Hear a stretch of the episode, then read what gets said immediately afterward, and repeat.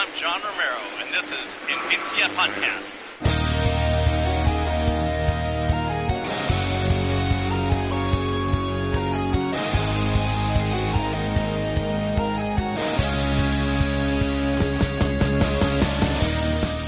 Hola a todas y a todos, bienvenidos a Envicia Podcast, este espacio donde comentamos las últimas noticias sobre videojuegos y analizamos los títulos que caen en nuestras manos. Estás escuchando el programa número 6 de la tercera temporada y venimos todavía un poco de resaquita de esos Game Awards que fueron antes de anoche. Y, y nada, vamos, hoy vamos, si os parece bien, vamos a empezar a hablar de los Game Awards a ver cómo hasta cuándo se alarga la cosa y dependiendo de, del tiempo que nos reste pues bueno comentaremos más o menos juegos por supuesto tendremos el abad y tendremos el, el mini retro así que nada qué tal cómo estáis Rodor cómo estás Trabol Hello, pues, pues muy bien, tío. Este, eh, yo no sé Travel, pero yo estoy a medio camino entre la jodienda del santuario de las tormentas, o sea, así tal cual, Night City, y, y, y las playicas de, de, y cosas brillantes y chulas de Astro. O sea que yo estoy, estoy en la gloria, vaya, estoy petado de juegos. Pues eh, a mí me pasa casi igual porque eh, he descubierto el control, o sea, no, no es que lo, que lo haya descubierto, sino que le he empezado a dar, aún, aún teniendo en cuenta pequeñas notas que dio Rodo en su momento, en el, en el, en, ¿qué temporada sería? ¿La segunda? Eh, cuando hablaste de control, Rodo? Sí, ¿no? La- creo que sí. la- Todavía la nos veíamos las caras y esas cosas. Todavía nos veíamos las caras. Y creía que no me iba a gustar, pero es un juego totalmente hecho para mí. Eh, me ha flipado mucho, sobre todo esa parte en la que hace vinculación a Alan Wake y a todo. a- eh, eh, realmente es una señal, una firma, ¿no? De la de, de Remedy, totalmente. Y me, ha- me ha encantado, la verdad. Y, a- y aparte, por decir otra cosa, hoy he hecho arroz negro para 30 personas. Toma ya. ¡Ojo! Y, y ha, y ha salido muy bueno. Es más, Pues- eh, porque hay toque de queda. Si no, hoy hubiese dicho no grabar. Eh, eso es eh, logro desbloqueado vaya Pues, pues, ca- ca- casi. arroz negro para 30 personas Y que salga Trofeo. rico, rico y sabroso, pues eso es logro desbloqueado. O sea, te dan un punto mínimo. un trofeito de plata mínimo sí Eh, Pues- no, estaba, no estaría por ahí el conserje de control. ¿Has venido por lo del trabajo? Mira, no, no podía, no podía. Duré, duré, duré dos minutos con el juego en español. Eh, vaya mojón de doblaje. sí es, es horrible toda la atmósfera que te crea ese edificio, ¿no? El, el- el edificio inmemorial en donde sucede la acción, te la destroza. O sea, de repente, en, escuchar en español es como, no, la atmósfera que yo tenía me la has destrozado, me la has quitado en medio. Y, y no, eso, cambié totalmente la configuración y dije, en inglés total. ¿no? La Es- comedia involuntaria siempre es buena, ¿eh? En inglés está bien no Trabol En inglés está, hombre, está bien. E- e incluso El, el conserje que dice Rodol, el finlandés, Ujú. es, es más coherente. Y lo que lo escucha en español y parece que está de coña hablando. sí sí sí Y eh, escuchas a, a ella, a Jessie, ¿cómo era? ¿Fallen? ¿Fallen? Fu- Faden, no Faden. Jessie, Jessie Faden. Y la escuchas a ella y en español es como sobreactuado, ¿no? Lo siguiente es, es no, no, no, que no pega. Tu voz no pega con esa, con ese personaje. Y ni, Eh, si- muy- ni siquiera el tono. Un, saludo, un- un saludo a todos los dobladores que nos estén escuchando. no, no, yo suelto la perla eh, en, en la contra, el Cyberpunk, eh, estos datos de Cyberpunk, eh, el doblaje, eh, perfecto, tío. Ah, eso, es- eso sí, ¿no? Sí, Menos sí, sí, mal, ese ¿no? sí, ese sí. Eh, En eso no hay bug, ¿no? En ese no, en ese no. Bueno, después hablamos un poquito más de Control, que se lo ha pasado Trouble, y también vamos a hablar un poquito de ese lanzamiento un poco accidentado de, de Cyberpunk 2077. Eh, pero antes, vamos con las noticias rápidas.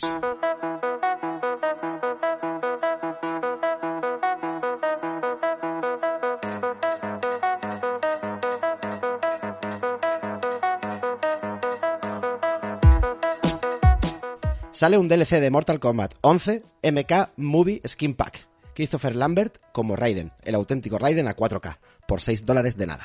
Dragon Quest 11S llega al Game Pass.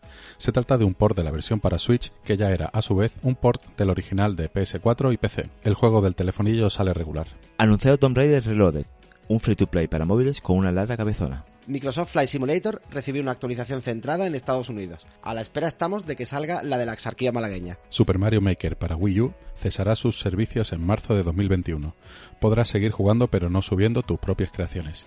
Marzo es ya el mes negro de Mario. PlayStation 5 se convierte en el mejor lanzamiento de una consola de Sony, superando a todas las PS3 que se lanzaron por la ventana debido a sus problemas de calentamiento. Uri Geller pide disculpas por su disputa legal con Nintendo a causa del Pokémon Cadabra. Se ha hecho derogar el tío, nadie se acordaba ya de esto. Keiichiro Toyama, director de Silent Hill, Siren y Gravity Rush, abandona Sony para fundar Bokeh Game Studio. Todo apunta a que desarrollarán juegos de terror. Casey Hudson y Mark Dara abandonan BioWare, director general y productor ejecutivo de Dragon Age respectivamente, más altos cargos que se van a darle de comer a los patos. Oscar Isaac, también conocido como Poe Dameron, es el elegido para encarnar a Solid Snake en la película de Metal Gear Solid. Ya se encuentra disponible Pro Evolution Soccer 2021 Slide, una versión recortada pero gratuita del mejor simulador de fútbol con permiso de Sensible Soccer. Ubisoft retrasa el remake de Prince of Persia, demostrando lo que les gusta jugar con esto del tiempo. Los productores de la película de Monster Hunter piden disculpas tras la retirada de la película en los cines chinos. Se ve que el chiste racista no ha caído bien. Qué extraño. Y CD Projekt Red no proporciona códigos de descarga para las versiones de PS4 y Xbox One. A la prensa vaya a ser que no lo vean todo demasiado breathtaking. Pues vamos a recapitular un poquillo sobre algunas de estas noticias, vamos a pararnos un poco más. Y sí me gustaría comentar lo del Dragon Quest 11S, que bueno, hemos dicho que llega al Game Pass, pero bueno, ha salido en, otras plataformas. Y la verdad es que el, el caso este ha sido bastante curioso y es un poco pocho, la verdad. El, el Dragon Quest 11S salió inicialmente para PlayStation 4 y PC con gráficos adecuados y, y pensados para, para esos sistemas y después hicieron una versión para Switch. ¿Qué ocurre aquí? Bueno, pues ocurrieron dos cosas, que para Switch tuvieron que bajarle eh, el, el nivel de detalle al juego en cuanto a polígonos y en cuanto, por ejemplo, a la hierba que se muestra en los escenarios y detalle del escenario, en la distancia de dibujado, etcétera. Y aparte añadieron eh, cosas nuevas. Pues era como la versión extendida del juego, una versión especial con, con varios añadidos, como lo que viene a ser una edición definitiva. ¿Qué pasa? Que esta versión ha vuelto, la pelota ha ido y ahora ha vuelto otra vez a PlayStation 4 y PC, pero esta vez se trata de un port de la versión de Switch. ¿Vale? Que llega con todos esos añadidos, pero llega con todos esos añadidos y con el bajón gráfico, cosa que no tiene ni pies ni cabeza. Pero esto, esto es así tal cual, tío. Esto es así tal cual.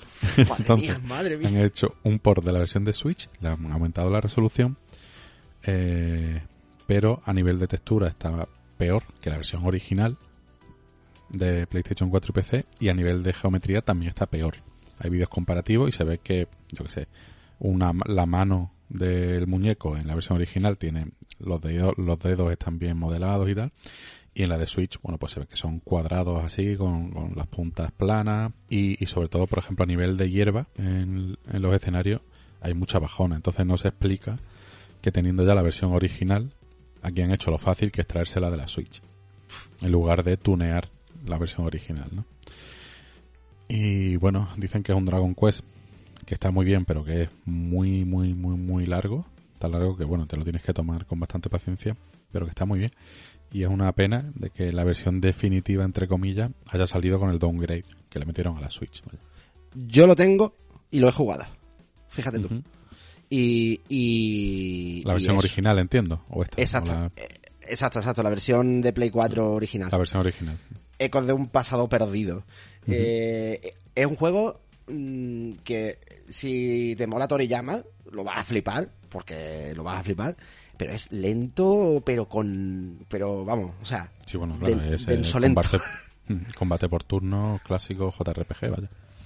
Yo, mm, con decirte que yo creo que eché unas dos horas y todavía no tengo a nadie en el grupo que no sea yo. O sea que y, o sea, estoy empezando en un pueblo. Eh, hay 800 millones. Está muy guay, pero es clásico JRPG y además eh, Toriyamesco.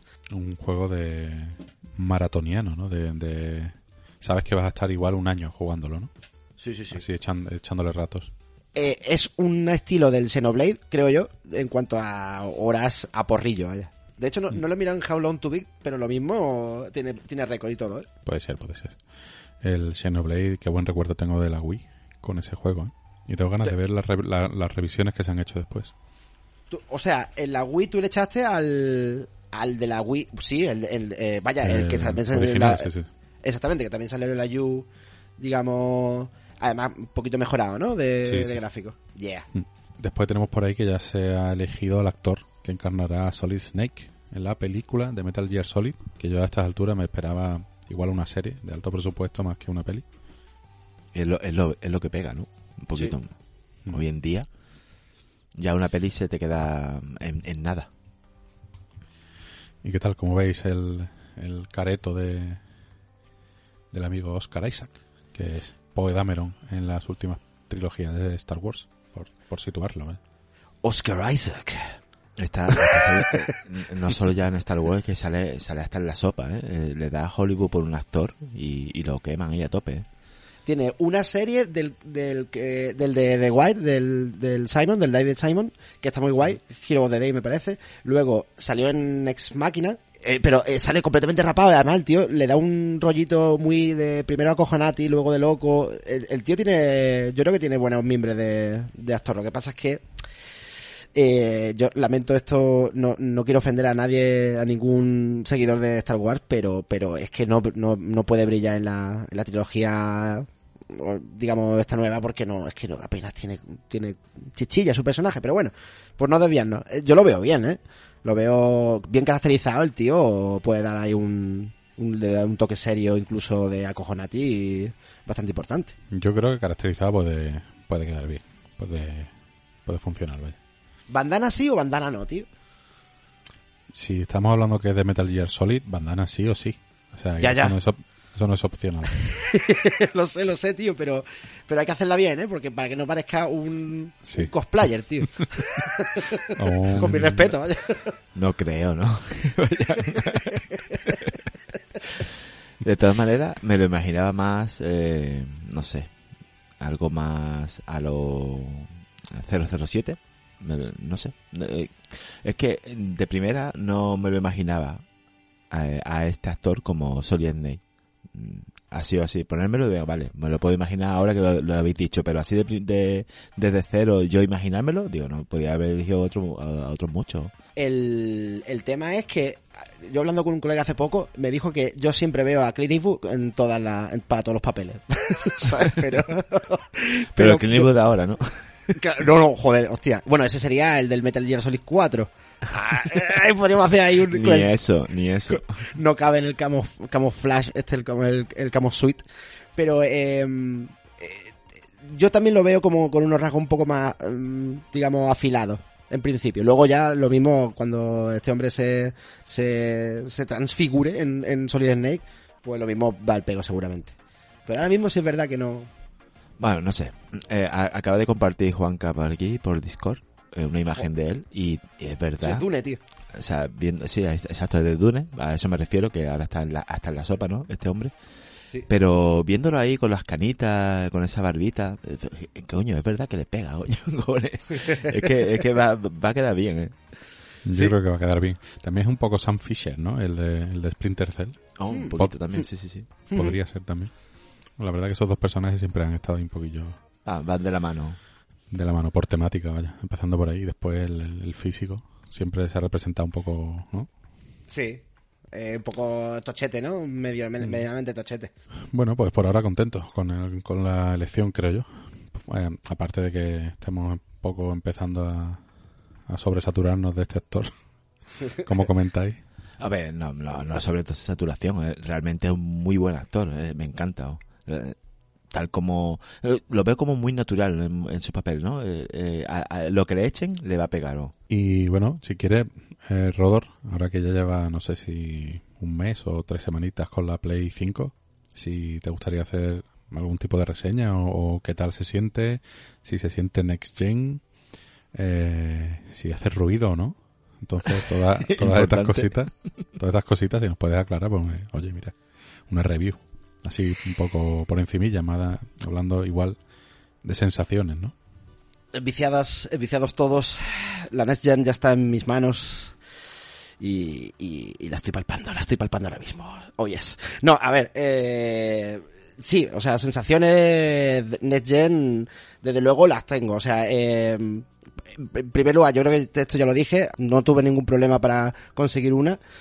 Qué suerte, porque eh, parece el objeto más deseado después de, yo qué sé, eh, primero eran los iPhone, ahora son las, Play 5, o sea, y la Xbox One X, ¿eh? también Xbox Series X, perdón. Eh, no sé, es como el, claro, con el tema del confinamiento, que estamos con el pandemiazo y tal, pues parece ser que la gente se ha echado a jugar a saco y de verdad que yo he estado en varios foros, he estado viviéndolo y eh, ha sido, ha sido duro. Para mí ha sido fácil, pero en general ha sido duro. Entonces, ya con el cacharro presente, eh, rodado ya casi, creo que son tres semanas, ¿no? Lo que llevaré con ella, desde el 19, Ujú. eh, más o menos. Eh, a ver, eh, como cacharro, vamos primero a lo, a lo técnicamente que te puede hacer levantar la ceja. No, no tiene, mi, mi consola no suena. O sea, yo sé que hay gente que ha, eh, ha hablado de esto, de lo del coil whine, ¿no? Lo del ruido de bobina, que mm, hay ciertos aparatos que por lo visto pueden, pueden padecerlo, ¿no? Digamos. Y, pero no, en mi caso, perfecto. O sea, cero ruido. Yo tengo la digital, eso sí también. Entonces, claro, no paso por el tema de tampoco tener que meter disco y hay gente que también dice que el lector eh, de vez en cuando se activa, mm, así de forma rara, lo típico de ajustes de software. Hasta aquí el cacharro perfecto. Eh, software. Es duro vivir los primeros pasos de la nueva generación y mira que, que no ha salido del todo mal, ¿eh? pero os puedo asegurar que yo he tenido del orden de 12 a 15 friceos, cra- crasheos y cosas así. O sea, entre por ese número más o menos. En mitad de los juegos. en mitad de los juegos. O sea, a mí el Morales, ahora voy a hablar de él un poquillo, eh, el, el, el Morales, me, hubo una mañana que me vetó tres veces. O sea, tres eh, freezing. Lo que pasa es que aquí entra en juego más cosas. O sea, el juego en sí crashea. Eso yo lo he leído por ahí, por los foros y tal y cual. El juego crashea porque mm, por fuga de memoria y historia y además porque el software de la, de la PlayStation, tal cual salió, estaba evidentemente muy verde y entonces había muchos fallos cositas sin introducir, o sea, no una avalancha de fallos, pero lo normal de una de un inicio, digamos, de del nuevo software y demás. Pero claro, el Morales es que petaba mucho. Entonces, mmm, yo estuve leyendo y mi pete, concretamente, era que o sea, el juego se, se quedaba congelado y luego la consola se reiniciaba. No había problema. Nunca me ha salido la, eso sí, el mensajito de reconstruyendo la base de datos del disco duro o el disco duro va a petar, por favor, no, no meta más ese juego, ¿no? Pero mm, sé de gente que sí le ha pasado. Entonces, yo creo que mi problema era, eh, atención a los compradores, cuando eh, os pilléis la Play, si os pasa esto, intentad cambiarle el HDMI que viene por defecto, ¿vale? Porque mm, por lo visto hay problemillas con ese cable, eh, con ciertas teles y movidas así. Desde que cambio el cable, cero problema. O sea que yo lo achaco a eso. Entonces, Está- pues... Estás diciendo que el crasheo del, del Morales ha, Es ha que- sido debido a, a que tenía el HDMI, eh, no sé, eh, mal configurado o roto en este caso. Mm, es que es la combinación de la tele con el HDMI, que por lo visto pa- para HDMI, HDMI 2.1 hay teles que hay ve- veces, mm, ciertas veces que tienen problemillas de comunicación del cable con el equipo que sea. Y por eso la consola entiende como que ha habido un error y se reinicia. Ese, digamos, era el, tema. Con el Morales que además se junta que el juego en sí petaba mucho. Y, y en los primeros inicios de, digamos, del software de la PlayStation, la tiraba. O sea, no, no se producía un error y se cerraba el juego, sino que directamente reiniciaba la consola. Y eso, el Morales. Eh, pero el Demon Souls también. Es decir, yo he estado leyendo y ha habido problemillas de ese tipo. Pero son, yo creo que son problemas normales. O sea, a lo mejor en la anterior generación no nos acordamos mucho, pero los hubo también. Yo también me la compré relativamente pronto. Vaya, que estos problemillas se pueden entender. Eh, a No nivel sé, de feeling, yo, mm, sí. No estoy contigo en eso. Hay ¿No? muchos meses de testeo y todo, y no sé, lanzar un producto que te que te saque por culpa de, de un defecto del HDMI me parece un error muy grande. ¿Qué Pero no- no lo han testeado, no, no han probado la consola. Coño, que vale 500 pavos, ¿sabes? Ya, ya, pero No es sé, que con eh. ciertas teles, es que el, el parque de tele es enorme, es que también es el problema. Que además con son, está la mía, que es una Asus, también están las las Samsung, O sea que hay varios modelos. Esto es como todo de los aparatos, pero sí que, o sea, que vaya, también estoy contigo, vaya que, que Vale. hay que pulir los lanzamientos. Eso. Eh, puede ser, puedes verlo como un algo normal y es un punto positivo o, o- o que eres optimista, pero yo Yo no siempre soy optimista. Sí, sí, sí, pero que no no debería, o sea, no debería dar ese tipo de error, en mi opinión. Nos comentabas el otro día que te lo estabas pasando realmente bien con el, con el Astrobot. Oh, que ha sido una medio sorpresita, ¿no? Aunque ya habíamos leído de que, de que era casi un- una parada obligatoria cuando pillas una Play 5, pero casi que se confirma, ¿no? Esto. Te, digo más. Eh, tuve, yo tenía la sensación con el Astrobot, me voy a, exagerar una barbaridad, tío, eh, me voy a decir, no, vea. pero es, me, trajo, digamos, recuerdos de cuando me pillé la, Super Nintendo y, venía con el pack del Super Mario. Eh, es un juego que está de puta madre, o sea, así por decirlo eh, rápido y, y mal. Eh, y además te viene con la consola, tío. O sea, alucinante. Yo sé que, que a lo mejor otra gente ha tenido otra experiencia con la Super Nintendo, pero mi primera experiencia con el Super Nintendo fue con el Super Mario y era un juegazo. Y esto me ha pasado con el, con el Astro y además la comparativa con Mario no la hago así como un poco en plan peregrina, ¿no? Sino que es que es un... Yo, yo he jugado muy poco al Super Mario Galaxy, pero se parece un montón. O sea, tú has jugado, ¿verdad, Juanca y, o Travel? Sí, pasado, pasado. Eh, Algo sí le he tocado. El Galaxy Yeah. sí, el- ese fue el, el GameCube, ¿no? Sí, creo que es el No, primero. Galaxy de la Wii. Es de la Wii. Vale, vale. Pues Entonces no. De la, GameCube fue el, Sunshine. Exacto, Sunshine. Eso, eso es. Hostia. Joder, no vea qué memorión. Joder. ¿De qué? Pues, de, de juego, de juego, de título, No, ¿eh? hombre, Joder, no, no, hombre, así ha salido la trilogía hace poco para Switch. El Ah, Mario vale. 64, el Sunshine y el Galaxy. Es verdad, el 30 aniversario, ¿no? De... Claro, claro. Ah, yes, yes, yes, yes. Entiendo, entiendo. Entonces, Rodor, ¿has visto más Next Gen eh, con el Astrobot que con Cyberpunk 2077, no? A ver, o sea, Esa pregunta, ¿eh? es una pregunta jodida, ¿eh? Quiere, yo, qui- yo quiero este, este debate, lo quiero, lo quiero, lo, qui- lo quiero asumir totalmente. Lo, lo pongo un poco en pausa un momento por lo del Cyberpunk, porque me falta por decir que más Next Gen. Astrobot, está claro que es más Next Gen que Cyberpunk, de aquí a Lima.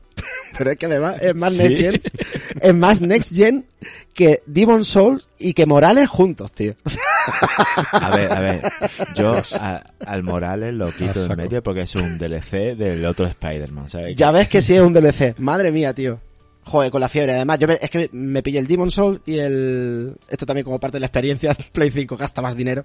No, pero me pillé el Morales y el Demon y los pa- pagué los 140 pavos en plan de... No, no, es que esto... Joder, es que ya tengo la consola nueva. Esto es necesario, ¿no?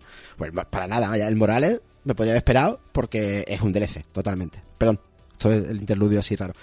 Pero... mm, Es que es más, es más Next Gen por la siguiente razón. O sea, Demon Soul es está de puta madre mm, de iluminación es una es una locura o sea yo ahora no puedo mirar el Dark Souls 3 de la misma forma para mí el Dark Souls 3 tenía ya el tope de gráficos esto esto es dos o tres o cuatro o cinco pasos más para adelante, en serio, ¿eh? En cuanto a resolución, iluminación y demás, y no tiene ray tracing, ¿eh? O sea que esto es simplemente el, el motor con el que Bluepoint ha hecho el, el remake. A- alucinante. También es cierto que Boletaria está mucho más bonita que las catacumbas, ¿eh? Eso también hay que decirlo, pero bueno. O sea, hay partes que se nota que hay más curro, porque también hay más margen, digamos, pa- para meterle, digamos, el lavado de cara. Una mazmorra donde nada más que hay una un, un muro, eh, muy poco, se da poco, ¿no? Para que tú la metas ahí movida. Entonces se entiende. Morales, por lo que hemos dicho, el DLC ya hablaremos más de él, pero es que Astrobot viene con la movida de que es un juego hecho para que tú mm, captes cómo va el, el DualSense. Y la verdad es que eh, yo personalmente espero que, esto no se quede en un gimmick total, que no se quede en un en, en cuatro cosas que hacen los desarrolladores y venga y no, no, no, no nos comemos la cabeza ¿no? con la vibración pero lo que consigue el mando uf, es bastante tochillo es decir en Astrobot notas los pasos la- los saltos y, y sobre todo, lo que te vuela la cabeza, esto no creo que sea spoiler para nadie, ¿no? Es los gatillos. Los gatillos, aparte de que el mando es robusto, está guay, los gatillos en principio, eh, son gustositos, ¿no? De, de coger. Mira, a ver, a ver si se escucha el ASMR, ¿eh? Eso es un gatillito, ¿vale? Oye, ese, ese no es el gatillo típico de, de Sony, ¿eh? Eso suena No, gatillo no. de verdad, ¿eh? Suena, es un gatillo de verdad por fin, tío. El gatillo de Sony de la, o sea, el, el mando de la Play 4 es de, de coña, tío. Parece de juguete. Esto pesa. Se puede, se puede decir que Astrobot ah, era obligado, ¿no? De meter o incluir en, en el inicio de la Play 5 para poder eh, sacar ese partido o poder demostrar lo que realmente es capaz de hacer ese mando, ¿no? Claro, exactamente. Y es que esta es la, la gracia, que si nos atenemos a lo que ha ido haciendo cada compañía, digamos, durante los últimos años, yo no me esperaba que una demo del mando se convierta en un juego del que estuviese, no sé, dispuesto a hablar, pues, pues de tiempo, ¿eh? O sea, que tampoco me voy a extender, ¿no? Pero, pero, eh, por, por, por contar un poco de qué va, o sea, todo está relacionado con el mando. Entonces, al principio, pues, esto es Astros Playroom, te presentamos tu mando y nada más empezar el juego, pues el mando se hace, se, digamos que se genera, ¿no? En plan, en plan bits, tu, tu, tu, ¿no? en plan píxeles, eh, pixelacos, y te tiran un montón de astrobots dentro de- del mando. Se abre como una compuerta y te los tiran dentro. Entonces tú mueves el mando y ahí dentro hay piezas, ¿vale? hay cachitos pequeños, grandes, pesa más por un lado que por otro si lo mueves. Entonces, eh, la sensación es como, espérate, espérate, esto, esto, en serio, que esto está funcionando muy bien. Entonces, le das, sigues, continúas y entonces eh, tienes al típico, el típico juego de plataformeo con muchas posibilidades, ¿no? Como a lo Mario, o sea, minijuegos dentro de una misma zona.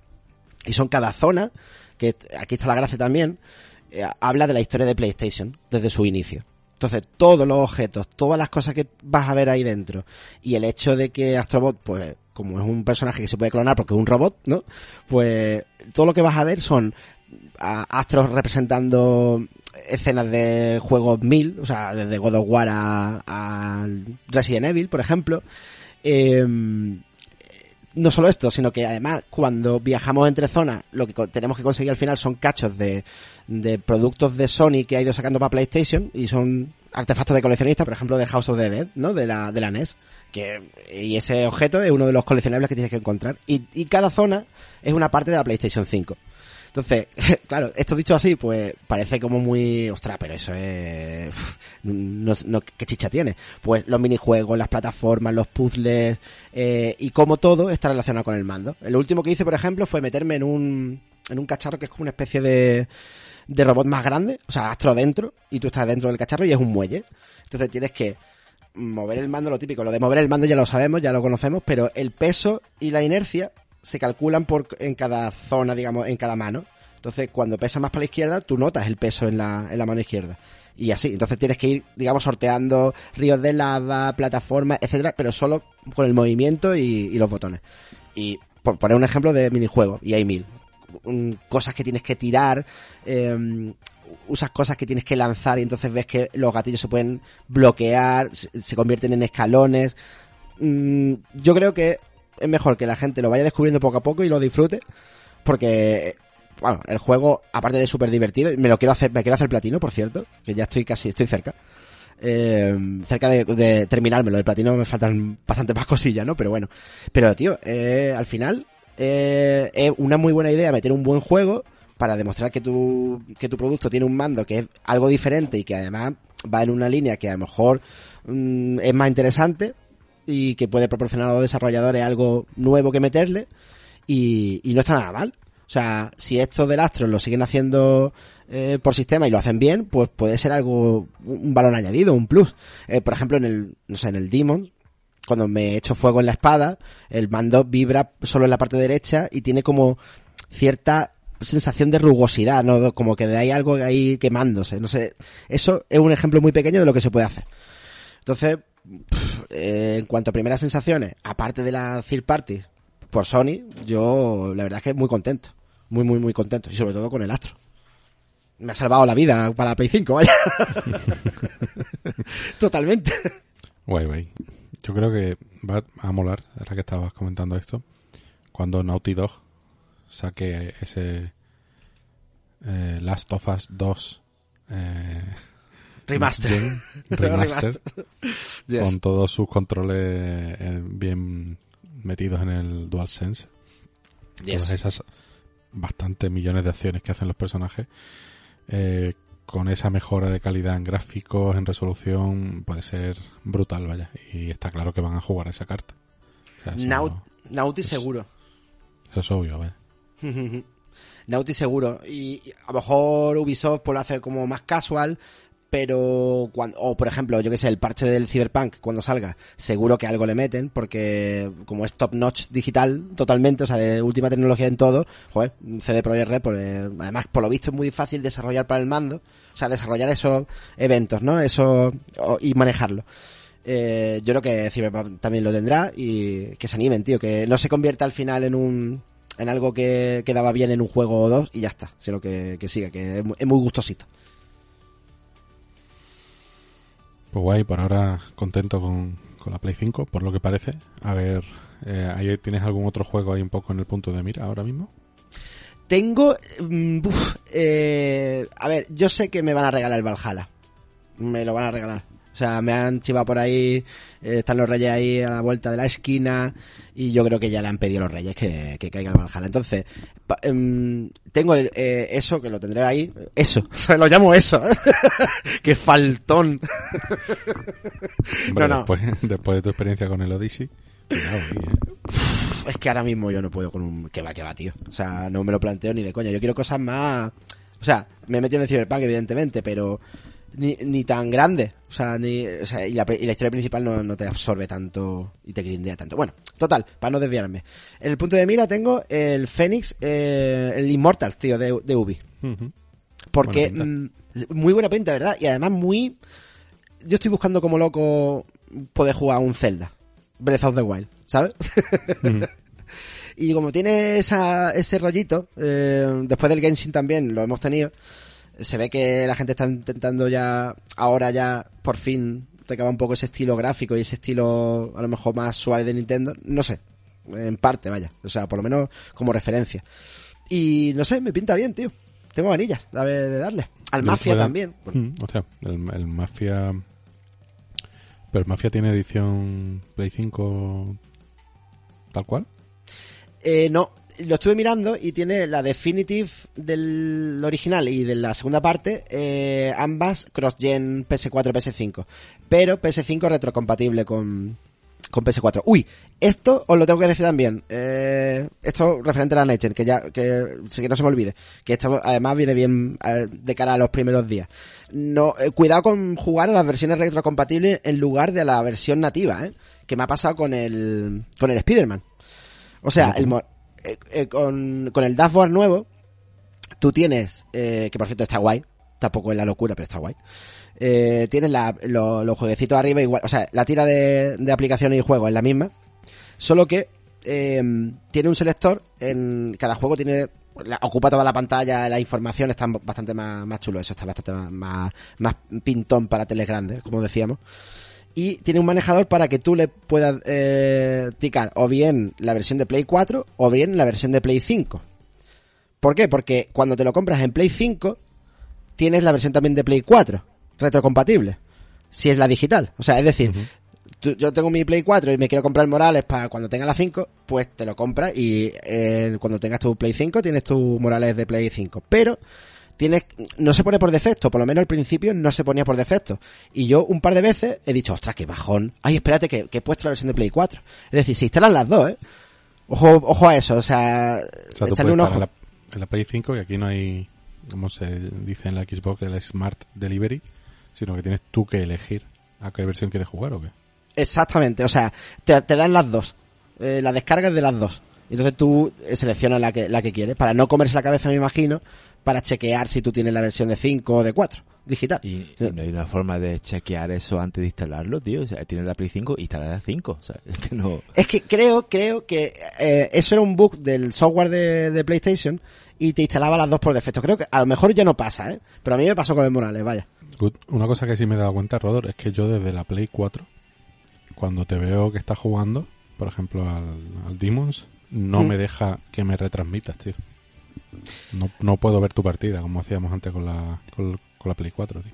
Ah, claro, porque tienen, eh, o sea, bueno, no creo que tenga que ver. Hay una cosa que, eh, que tienen, por lo visto, la- las consolas nuevas. Bueno, la Play 4 Pro también lo tenía, que es un el HCDP, no es HDCP ¿eh? de, de la red, sino es otras siglas, que ahora mismo no caigo, HCCP, HPCP, es una movida para proteger contenido digital.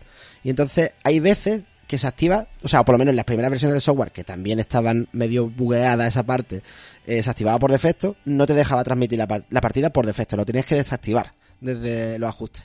Entonces a lo mejor, si lo intenta ahora, sí cuela. Porque yo creo que eso ya lo han, lo han arreglado. ¿Pero porque han actualizado algo de tu software o qué? Sí, el firmware, el último fue hace, creo que fue hace, la semana pasada. En fin, creo que fue la semana pasada. Y, y arreglaban cositas como esa. Mm. Claro, porque he pensado, digo, igual no es compatible por lo que sea. Porque la señal de vídeo que mandas, eh, ahora la tuya tiene más resolución y tiene más carga y no le y no tira, ¿no? Que tú me retransmitas eso a la vez o alguna o que mi play no pueda coger ese vídeo, lo que sea, no sé, cosas así. Mm. Pero yo creo que quita. Creo que vendría bien que se pudiera hacer. Quiero decir, si yo puedo ver los juegos de un colega mío de Play- que tiene una Play 5, igual me da más el gusanillo de pillarme una, ¿no?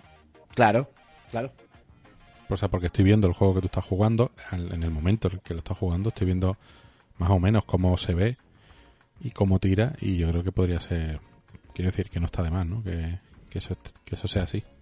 Claro, claro, no, no, debe, debe ser así. Yo, vamos, yo lo vería, yo coincido, vamos, eh, qué mejor manera de meterle por la, por los ojos a alguien la versión nueva que tenerle a tu colega jugando, que además son unos, son unos, son unos elitistas en Sony, tío.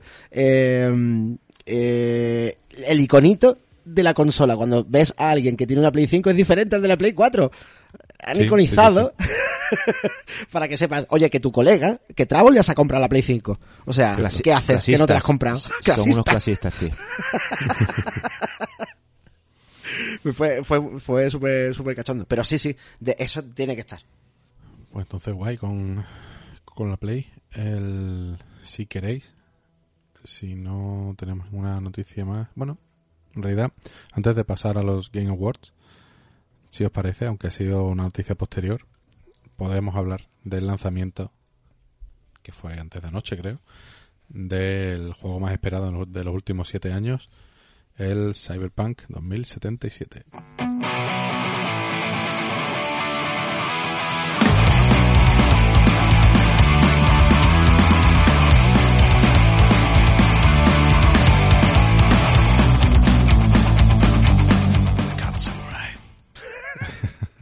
Bueno, pues como hemos visto, se ha repartido un poco para todos, ¿no? Aquí. El tema es lo más. Igual lo más sangrante, y entramos directamente con este tema, es el rendimiento que, por ejemplo, se está viendo que tiene el juego en PlayStation 4. Eh, si nos ponemos un poco eh, viendo, tiramos un poco atrás en el tiempo, eh, CD Projekt Red, los creadores de la saga de Witcher, anunciaron que estaban trabajando en un en este videojuego basado en el, en el juego de rol Cyberpunk. Mm, creo que fue allá por el 2013 que mostraron el primer tráiler en CGI, ¿no? De, de como una muchacha que sacaba ahí unas cuchillas de los de los brazos Con un temazo de archive. Ahí sonando a tope. Y, han sido muchos años. Efectivamente, el tráiler es de 10 de enero del 2013. Bueno, pues en, eso, en estos siete años han pasado muchísimas cosas.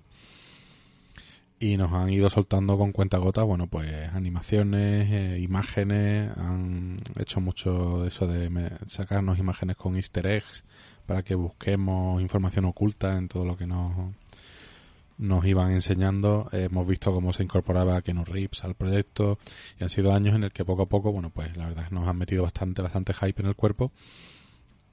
Evidentemente en el 2013 mm, nadie pensaba en PlayStation 5 ni en, la generación actual, ni de lejos. De hecho, diría que empezaba la, la generación de PlayStation 4. Y aquí parece que, bueno, eh, la tecnología ha avanzado bastante en estos siete años. Y en los últimos años, pues, habrán visto que el proyecto igual encajaba mejor. o igual eh, era demasiado em, exigente para la, para la generación que, que acabamos de pasar, pero como no podía hacer em, la sensación, vaya, que ya no valía recular, es decir, ya no podía decir, no señores, que esto sale solo para la Next Gen, porque llevan siete años calentándonos los, hocicos con este juego, entonces una cosa que no se podía hacer era esto. ¿Qué ha ocurrido aquí? Bueno, pues el juego ha salido para PlayStation 4. Eh, ya nada más meter el disco se te bajaba un parche de 43 gigas. Que esto en mi tierra se llama bajarte el juego entero. De hecho, la versión para PC, aunque el- el- el- la imagen completa son 100 gigas por- porque incluye todo el doblaje de todos los idiomas, el juego instalado ocupa 43 gigas, que es exactamente el parche de PlayStation 4.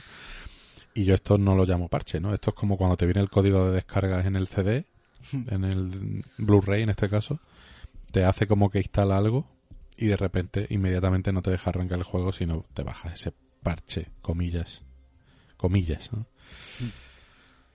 Eh, ¿qué, ha pasado aquí? Bueno, pues que incluso te baja ese parche y el juego no se ve ni, ni por asomo como eh, nos habían hecho creer o como habíamos visto en muchos trailers ya con gameplay, ¿no?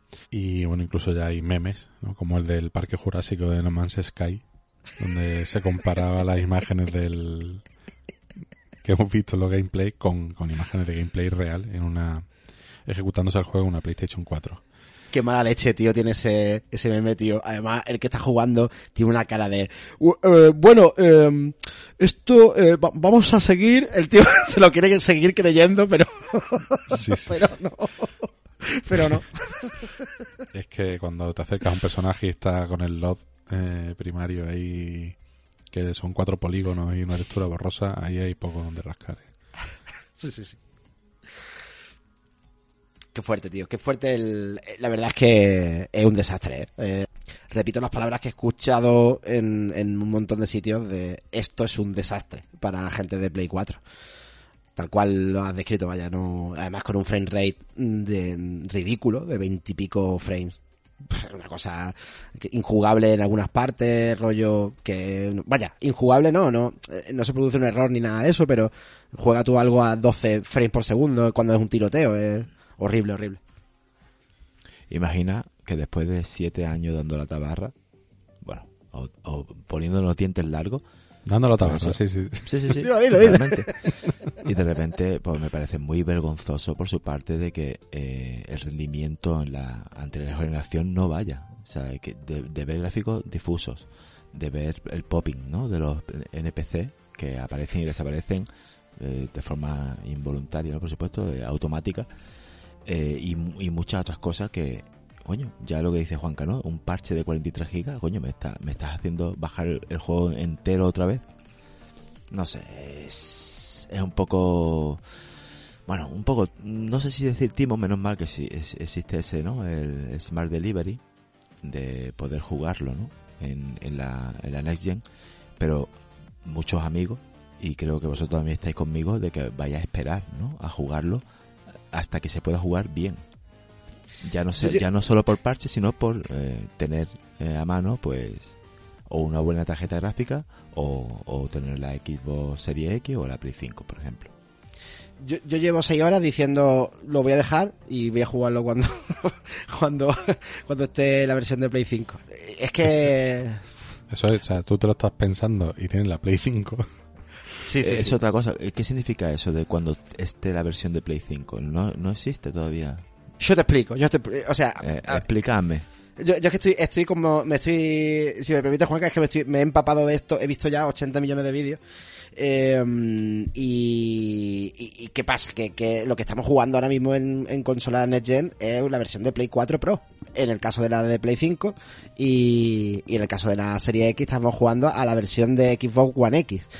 Eh, ¿Qué ocurre? Que tanto Xbox como Play tienen una forma de empepinar. Uy, qué forma más técnica, ¿eh? De, de llamar a esto. Empepinar. Em- empepinar. Correctísimo. ¿eh? Podemos usarla, sí. Sí, podemos. Esto engloba, ese término engloba un montón de detalles técnicos como el anti-aliasing. Todo esto está dentro del empepinar, ¿vale? Entonces, eh, las versiones de, de Play 5 retrocompatibles y las de Xbox retrocompatibles tienen muchísima ventaja en cuanto a frames por segundo, en cuanto a incluso mejora gráfica, evidente. Y además, el ayer, ayer por la noche sacaron un hotfix eh, que incluso sube en pelín la resolución en Play 5 y en, y en Xbox tiene incluso la posibilidad de jugar a 30 o a 60. Si juega a 30, con más detalle incluso. Es decir, que hasta que llegue la versión real de Play 5, o sea, Cyberpunk para Play 5 y para Xbox Series X, jugamos la retrocompatible y jugamos la retrocompatible mejor de lo que lo juega la gente en sus respectivas consolas. Entonces, este, este mindfuck. Que, sí. es que es la polla, vaya. Quiero decir, Sí, sí, sí, sí. eh, con perdón, el, la versión de PlayStation 4 es una porquería cuando la juegas en PlayStation 4. Y aquí, aunque exagere, ¿no? Estoy he hecho una porquería en general. Eh, y como, o sea, y no existe versión para Play 5. Es decir, han sacado un juego que no va bien en la, en la generación anterior y que, y que no lo han sacado para la nueva. Que está aquí el tema de que la 5 es compatible con los juegos de la Play 4 y que lo em- empepine un poco y tal, vale, pero es que ni una ni otra al final, ¿eh? No, no, no, no, no, no. Esta gente ha tirado por el PC. A to- total y absolutamente. La versión que tenéis que jugar es la de PC. Y yo creo que esa va a ser la versión que tenéis que jugar siempre. para verlo como realmente debe ver, debe verse el, el Cyberpunk. Así se, de se triste. puede, se puede decir que no- nos, nos han hecho un No Man's Sky, ¿eh? Totalmente, pero, pero, pero, pero, pero, ahí me, me mola esta comparativa porque la he pensado yo también muchas veces y he llegado a la conclusión de que no tanto, no tanto. O algo, pero no tanto. Es decir, el- mm, la sensación que yo tenía jugando el Nomads, que lo sabe Juanca porque le estuve dando también la chapa con esto, de que estaba vacío el juego y que no me lo quería terminar de creer, no está aquí en, para nada. O sea, aquí te puedes jugar. De hecho, la historia engancha que te cagas. O sea, está súper bien planteada. Llevo seis horas y como si llevase media. Es decir, mm, hace nada hice un lo del brain dance este y a mí con todo lo simple que es al final no como concepto la forma que está llevado vi- visualmente increíble vaya o sea yo he flipado con lo del brain dance pero que digamos que la sensación de juego vacío no está en el No Man's sí estaba porque sabías que No Man será un desastrito, tío. Claro, claro. O sea, eh, por eso ahora lo de Sam Murray todos decimos jiji, jaja, qué guay, qué tío más chulo, eh, o sea, qué bien por, pero es un, pues fueron unos, cabrones, vamos. O sea, eh, eh, eso fue una, eso fue una robada absoluta, una hipeada máxima con vendiendo humo. Esto no es tan, no, no hay tanto humo, pero es, de poca vergüenza. o sea, titular. de poca vergüenza, Cyberpunk 2077. A mí, a mí CD Projekt, ya lo dije en algún que otro programa, eh, no me da mucha fiabilidad porque ya tu- tenía la experiencia con The Witcher 3, que también tuvo muchísimos problemas y también lo veía, bueno, no para mí no fue una... Lo que gana es la historia, todo el tema de rol, todo el tema de la gestión y eso, pero después eh, gráficamente era otro Fallout y, y estoy viendo mucho mucho de eso, ¿no? En este Cyberpunk 2077. Mm, yo discrepo con lo del Witcher. Es decir, el Witcher, yo no, yo pude jugarlo en PC. Otra vez. A ver, eh, o sea, es que la versión. Eh, eh, estamos lo mismo, ¿no? estamos lo mismo. PC pero- good. Claro. Porque, pero CD Projekt es que siempre ha sido de PC. Pero bueno, por no entrar en profundidades. eh, la versión de consola ahora, si, si, si, Travo, si tú le echas, si a ti te da la pica un día y, y te lo bajas por 8 euros la, la GOTI, que me parece que va, está a 8 euros, ¿eh? una cosa basta. Eh, va a haber un juego completo, cerrado, bien, Sí, estable. sí. Ya dijiste que era un, un juego totalmente eh, lo Distinto. que tenía que haber sido de principio, ¿no? Exacto. O lo que se esperaba, ¿no? Exacto. O sea, eh, por esa parte, yo que lo tengo, me lo terminaré seguro eh, con el parche, sin el parche. Bueno, la como cuando llegue, porque ya estoy muy enganchado. Eh, yo sé que, que esto dentro de seis meses va a ser otro juego, totalmente. Pero, re- repetimos, yo creo que la versión de PC es a, a la que ha apuntado siempre CD Projekt Red y la versión de consola son para ellos, esto es, me lo saco de la manga, pero yo creo que en parte son un coñazo, un, un problema. In- in- inexcusable, es decir, no pueden esquivarlo, pero lo tienen que hacer y saben que lo tienen que hacer, pero por ello lo hubieran sacado solo en PC. Se puede decir que son peceros, pero que le han obligado a hacer la versión de consola porque si no, no ganan el dinero suficiente, ¿no? Claro, dinero, dinero. Dinero, a- ahí al, a- a ra- o sea, hablando de los, di- de los billetes, ya ha salido una noticia de que ya han amortizado el gasto del, del desarrollo del juego. Ya ves. desarrollo de 7 años, ya amortizado desde el día 1, tío. Qué barbaridad. Marque- tío. marketing puro y duro. Pero, pero, eh, en contra, han bajado las acciones de, de ellos casi un 30%, creo. Ahora por la batacada. Claro. Buah. Entonces, había, sí, hab- había una de cal y una de arena, otra vez, ya no recuerdo. Lo comentamos en el último programa. Calma, la arena Cal- buena. Eso era, vale. Pues eso, han caído sus acciones un 29%. Así que, que bueno. A ver qué tal, por, por lo menos han recuperado toda la pasta invertida, que creo que habrá sido una brutalidad. Y, y hablando un poco de la versión PC, yo sí he podido jugar un poco a la versión de PC. Y yo tengo un equipo, bueno, lo he instalado en un disco duro que no es un SSD. Creo que es un 7200, pero eh, un disco físico. Y tengo una GTX 1060, que ya empieza a estar un poquito, no diré vieja, pero que evidentemente no tiene ray tracing y no y digamos que es óptima para jugar a, a 1080 y entre 40 a 50 frames por segundo en casi la mayoría de los juegos.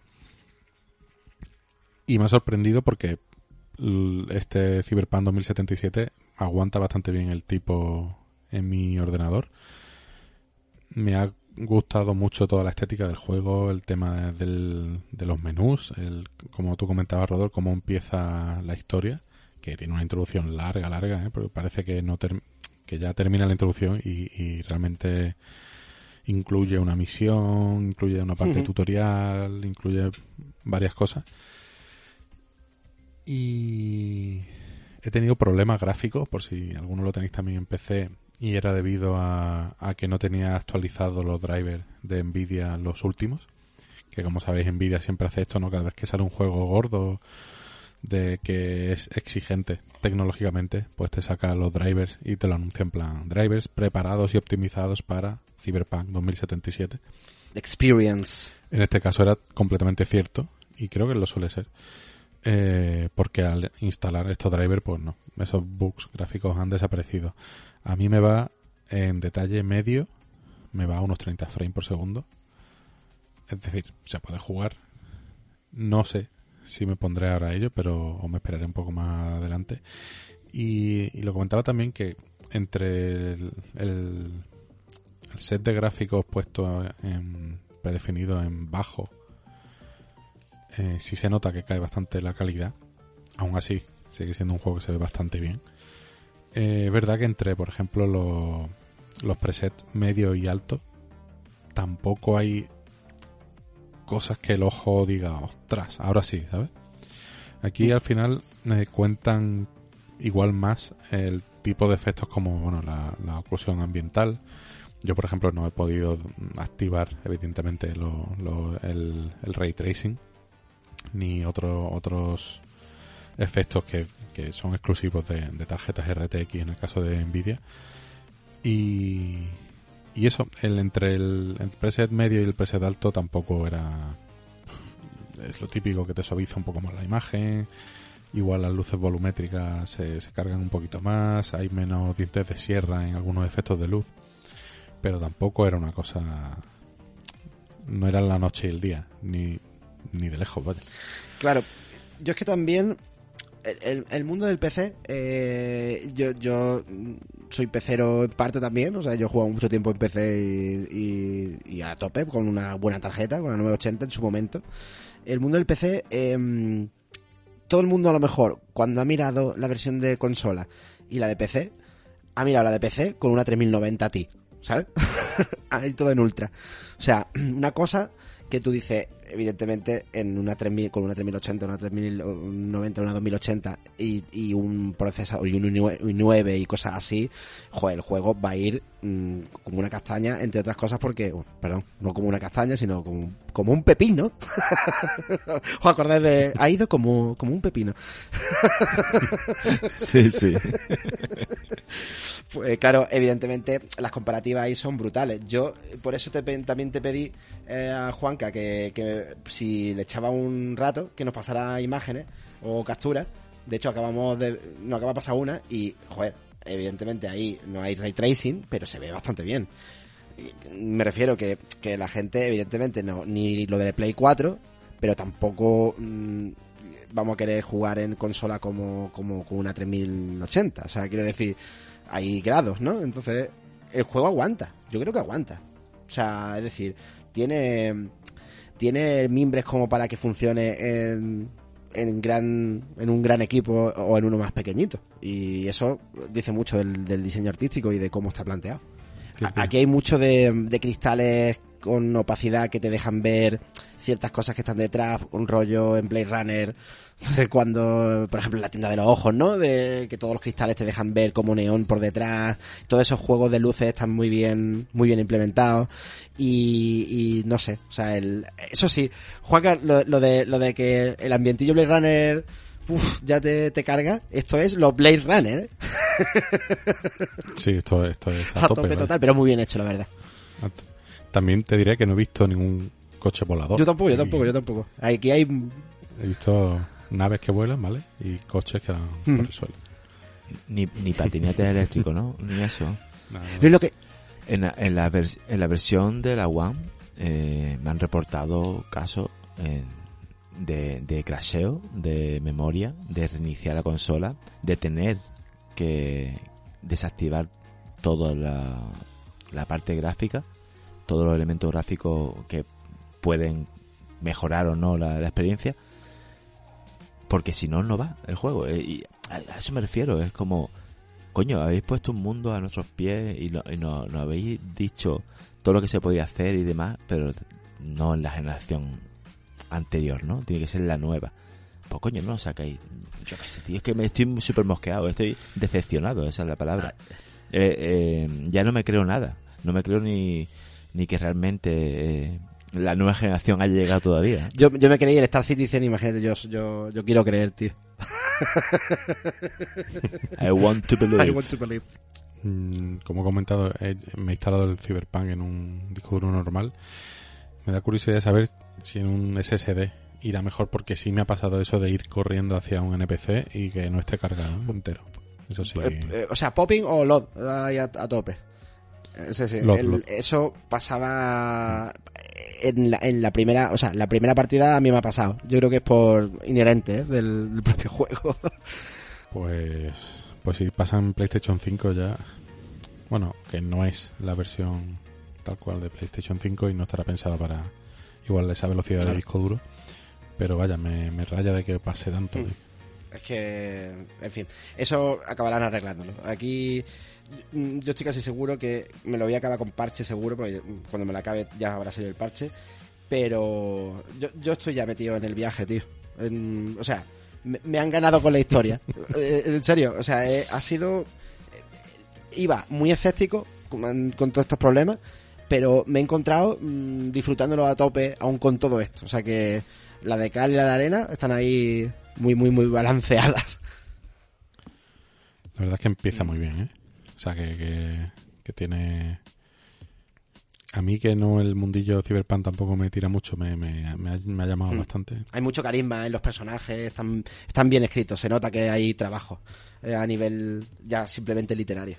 Madre mía, el LOL. Juanca, tú y, tú y los neones no los lleváis muy bien, ¿eh?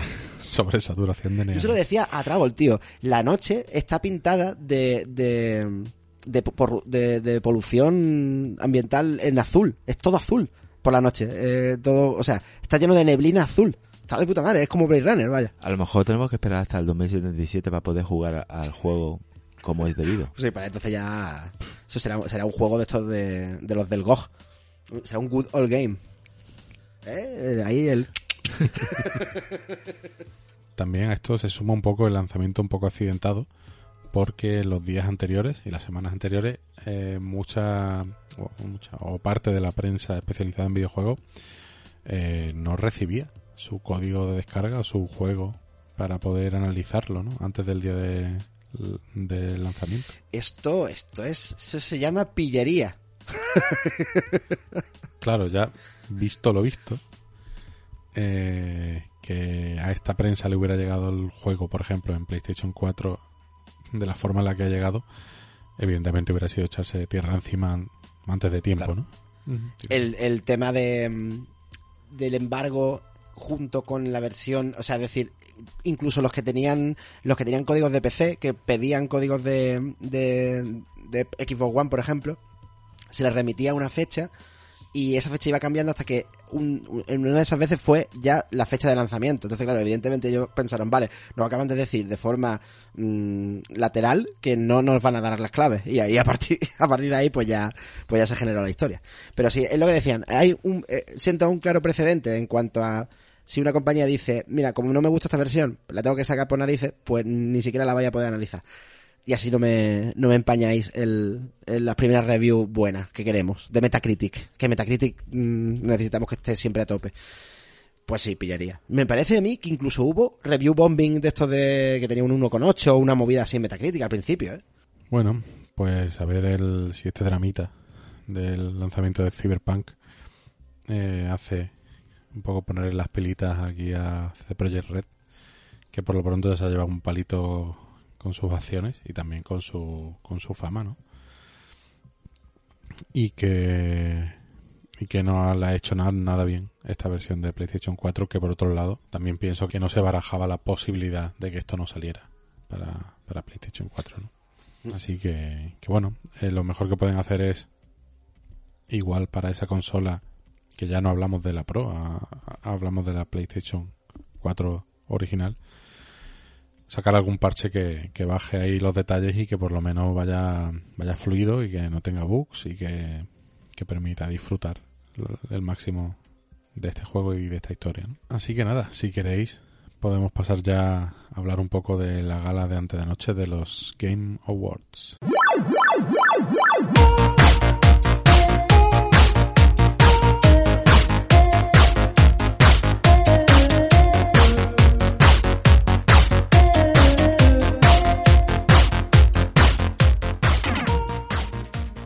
Pues antes de anoche, en la madrugada del jueves 10 al viernes 11, eh, justo a las 12, a las 12 empezaba el, el pre-show, o creo que era a las 12 y media. Total, que a las 1 teníamos este año de la nueva entrega de los Game Awards 2020. Evidentemente, como estamos en el 2020, era una gala completamente online. Era retransmisión desde un teatro gigante. Ahí teníamos de nuevo al bueno de Geoff Keighley, haciendo de, de presentador y de conductor de la gala. Iba conectando con los distintos colaboradores y artistas invitados. Gracias, Juanca. Exactamente. Que- Así es como es. Geoff Keighley, soy yo. por favor, continúa, por favor, perdón. un poco sobreactuado, Geoff Keighley, ¿no? Todo. Y, y la verdad es que em, me llamó la atención que muchos de los artistas invitados, ¿no? Eran del mundo del cine. O sea, muchos, casi, evidentemente, menos los desarrolladores de videojuegos famosos.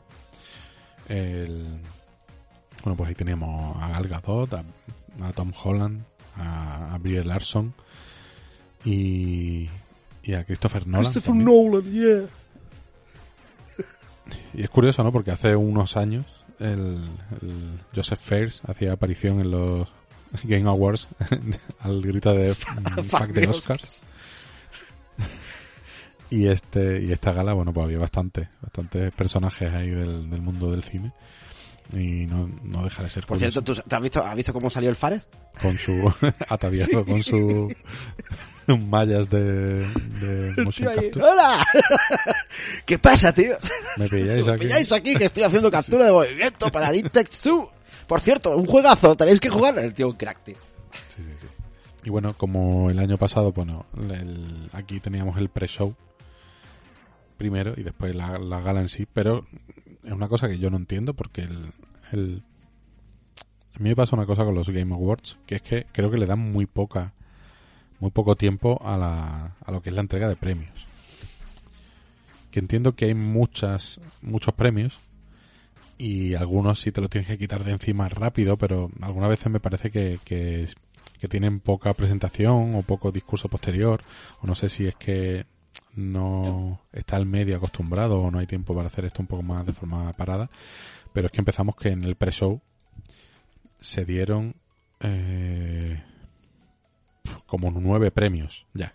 O sea, si vas al show a ver los premios, si vas a la hora en el que supone que empiezan los premios, ya te has perdido nueve entregas de premios. Y, algunos, o sea, estaba el, eh, puede ser el de dirección artística, estaba ahí. Es que había algunos importantes. Se quitaron los- todos los de eSports, Ah, yes. que eran cinco, no que eran seis. Eh, se quitaron el de mejor debut game, el de mejor juego familiar, el mejor acción aventura y mejor Joder. música. Son, me parecen premios tochetes, esos Sí, sí, sí. últimos. Y los dieron ahí como un poco alegremente, ¿no? Entre, entre vídeo y vídeo del, del pre-show. Y no entiendo por qué hacen esto, porque sí entiendo que en el show, por ejemplo, el, el GOTY, el premio al mejor juego del año, si lo informen al final, porque, bueno, una forma de mantenerte un poco ahí conectado para saber el premio gordo, por así decirlo, quién se lo lleva. Pero no, para mí no tiene sentido que entren estos premios antes de que empiece en sí el show. Como no sea, porque ahora que todo es online, eh, no sé, que, que piensen que a lo mejor ya mm, se tienen que encajar más tiempo de la gala que duró desde, vaya, aquí empezó a la una y acabó casi a las cuatro. Duró sus una barbaridad. Eh, por eso le decía a Travol que es la turra gala, vaya, en parte.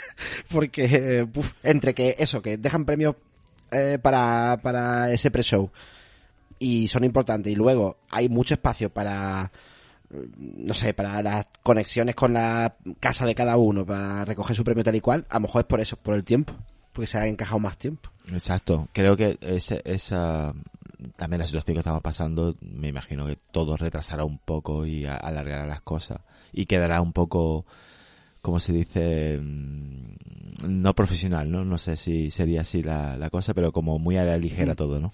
Así que nada, aquí la, la dinámica era, bueno, pues entre premio y premio, pues se iban comunicando o mostrando juegos, algunos que ya medio lo sabíamos, otros de los que no teníamos ni idea, como eso que les gusta tanto de World Premiere. World Premiere. Todo es un World Premiere, tío. Mm, Todo, todo. Cada vídeo que salía era un World Premiere. En realidad no, pero vaya, 85% sí. Entonces era una cosa, una cortinilla que te metían que por lo menos te hacía eh, salirte un poco del, del soporte y decir, venga, ahora sí, ahora sí me van a enseñar algo guay, ¿no? Algo que, que no, no he visto nunca y que va a ser un tráiler de estos misteriosos que voy a tener que ir a ver, intentando averiguar de qué juego se trata. Y cada vez que salía un World Premiere, pues, pues se mantenía un poco ahí, un poco despierto. Aquí mm, premios aparte, que si queréis los podemos comentar los más importantes al final. Pues en el pre-show pudimos ver, por ejemplo, una, una nueva versión de Myst, el clásico juego point and click en primera persona, que va a salir una versión VR, si no me equivoco, Lo estaba pidiendo, vale. 3D en tiempo real, que me parece bien. Tuvimos un, un gameplay trailer de Nier Replicant, bla bla bla, porque tiene un numeraco Sí. ahí detrás que, que no me lo he aprendido. Nier Replicant versión 1.122474487 que por, por cierto la presentadora del Games Awards lo dijo Joder. enterito. Y que me pinta bastante bien. Yo no este juego es de, me parece que de la 360, si no me equivoco. Y de este, ¿alguna vez jugaste ya a este? No, ¿no? O este no es que no, no llegó a salir. Es creo, que mm, creo que no llega a salir. Pinta guay. guay, pinta guay. A ver qué nos encontramos. Después nos saltaron un- como un videoclip de una cosa como parecía como un grupo virtual que se llamaba OFK Interactive Series eh, que parece que va a ser una serie interactiva pero aquí va un poco de, iba un poco de banda virtual. Y así que esto queda un poco indefinido no sé por dónde saldrá la cosa. Y también pudimos ver bueno pues esa, esa intervención de Devolver Digital con ese personaje ya habitual de, de sus presentaciones, que es Nina's Truthers, que hicieron como una pequeña mini gala dentro de, de este pre-show y nos vinieron a, a presentar un, un jueguecito pixelado que se llama Loop Hero, que parece como un, un roguelite aquí procedural, que la verdad es que gráficamente me recuerda un poco a, a gráficos EGA o CGA, una paleta de colores ahí un poco limitada. Que yo creo que le daré ahí un tiento a ver, a ver de qué va Sí, la porque cosa. parece como que medio cart, o sea, ya solo ve cómo se pone el mapa, cómo se co- eh, cae el mapa de como del, del cielo directamente y el escenario todo negro. Es que es, que es que un, un juego de rol del, de los 90, vaya, del principio de los 90. o- Así que bien, la, la verdad es que también mm, Devolver Digital en otras intervenciones ha sorprendido más, ¿no? Está ahí un poco ahí, hay un poco a chichilla, creo yo. Me has quitado, me ha quitado- lo mismo estaba pensando ahora. Digo, bueno, sí, eh, eh, atrae bastante, pero eh, ha, ha tenido mejores momentos, ¿no? O sea, ha sido como, ¿no? Eh, tenemos Sí, esto. yo- yo- yo es Esto que es lo creo que hay. que, que- o sea, o, o la coña no les ha salido bien, o parece como que la coña era que les- se la pelaba totalmente el hecho de los premios y todo el rollo, a la vez haciendo coña con eso, pero también presentándolo, pero no ha quedado como muy claro, ¿no? Es como, ha sido, sí, ha sido como un poco... Eh, Además, la Nina Struthers no, Struthers no, no, no, no se la han cargado, ni ha empezado a, vomitar sangre como normalmente, o sea... no, no. Encima, coger y hacer un- una mini gala dentro de esa gala y anunciar solo eso. ¿vale? Eh, puede, puede que vaya por, a, lo que dice Rodor, ¿no? Eh, de que un poco reírse de ellos mismos, reírse de esa gala, ¿no? No sé. Lo mismo, lo mismo por ahí. Sí, de todas formas también recordaron eh, que está el Shadow Warrior 3, el, el Olija, el Weary West, o sea, lo- eh, como que los nominados eran también mm, anuncios, ¿no? Digamos, pero vamos, que de juegos que ya, ya los conocíamos o que se habían presentado previamente. Sí, después, bueno, después de la intervención esta de Devolver, eh, entregaron los premios al poco relacionados con los eSports, el mejor juego eSport que se lo llevó el League of Legends y después bueno pues el mejor entrenador, el mejor la- el mejor evento, el mejor Hmm. locutor, el, el mejor equipo y el mejor atleta, el mejor jugador de eSport. Qué lejos me queda todo esto, tío. Eso, sí, el tema de los eSports. A ver si para la temporada que viene podemos tener algún tipo de corresponsal que esté empollado Sí, sí, en esto. Informe, porque yo la verdad es que nos queda lejos esto y, y a ver. Y después, bueno, pues nos enseñaron un juego más. Se llama Century Ash of Ashes. Que iba de dragones, tío. Multijugador. Tipo así como Panzer Dragon, pero de movimiento libre. Y, y multijugador. Que bueno, pues ala, un juego de dragones. Sí. Así que bueno, no sé, una propuesta diferente. A ver qué pasa. La verdad es que no hay juegos memorables que sea controlar un dragón. Quizás por mítico el Panzer Dragon este que comentábamos de, de Sega. Así que bueno, hay un nicho que está un poco vacío. A ver si este, este le sale bien. Eh, El, lo- mi única experiencia Dragonil creo que ha sido con el Skyrim, tío. Eh, el, bueno, con el- en el Skyrim, cuando ya estás muy, muy, muy al, ya en el endgame total, en plan de, de, de flipado total, como yo, eh, tenías ahí un dragoncete, era un poco tosquete, pero, pero oye, mola. Yo, yo me car- cargué a dos. Ya De- está. ¿En el Skyrim? Ahí, hasta ahí llegué en el Skyrim. Pero encima uno dragones. fue por un bug que cayó solo. sí. en serio, ¿eh? pasó por encima de mi cabeza. Fui a dispararle, no le di y él cayó y murió. Y me dieron el, el trofeo, no, no, no trofeo, no sé si- o sea, me lo dieron como que yo le había matado. ¡Fus! Ahí me quedé, eso, eh, en el Skyrim. ¡Fus! Y tras esto, me parece que en este punto fue en el que empezó ya el, el show com- co- como, tal, pues empezó medio fuerte porque, bueno, la verdad es que a mí tampoco es que me, me daba un poco igual esta, esta noticia porque no soy seguidor de la saga, pero anunciaron un nuevo personaje para el Smash Bros. Sephiroth, ¿no? El... Ah, es. Ahí estamos, es Sephiroth, que es el, el, el malvado de, de Final Fantasy VII. Personaje aparte, que puede ser más o menos igual. Me molan mucho los trailers esto que se está haciendo Nintendo para el Smash Bros. El del Minecraft Mm. me flipó. Por cómo, porque siempre lo presentan de una forma muy especial. Y este, pues, pues un tanto de lo mismo, ¿no? Te dejaban caer un poco que era con, que tenía que ver con Final Fantasy por esa trama que cubría el personaje en las nubes y tal. Y después ese plano un poco ahí jugando un poco con lo que te esperas del personaje en el que se ve al trasluz que atraviesa a Mario directamente y después hace un primer plano y no es que lo tiene cogido por el peto vaquero que, que lleva Mario, ¿no? Pero la imagen, igual que me sorprendió mucho la imagen del, de Mario en una rodeado de creepers en una mina del Minecraft, eh, ver a Sephiroth empalando a Mario, ¿no? Aunque aunque fuera de, de mentirijilla después. Eh, mola mucho y es aquí unos crossovers que no que no sé, que hace unos años eran como impensables. La currada de Minecraft fue bestial por, por el concepto en sí de sacarlo de o sea de, de, entra- de entrar como un elefante en una cacharrería el, el de, de Minecraft.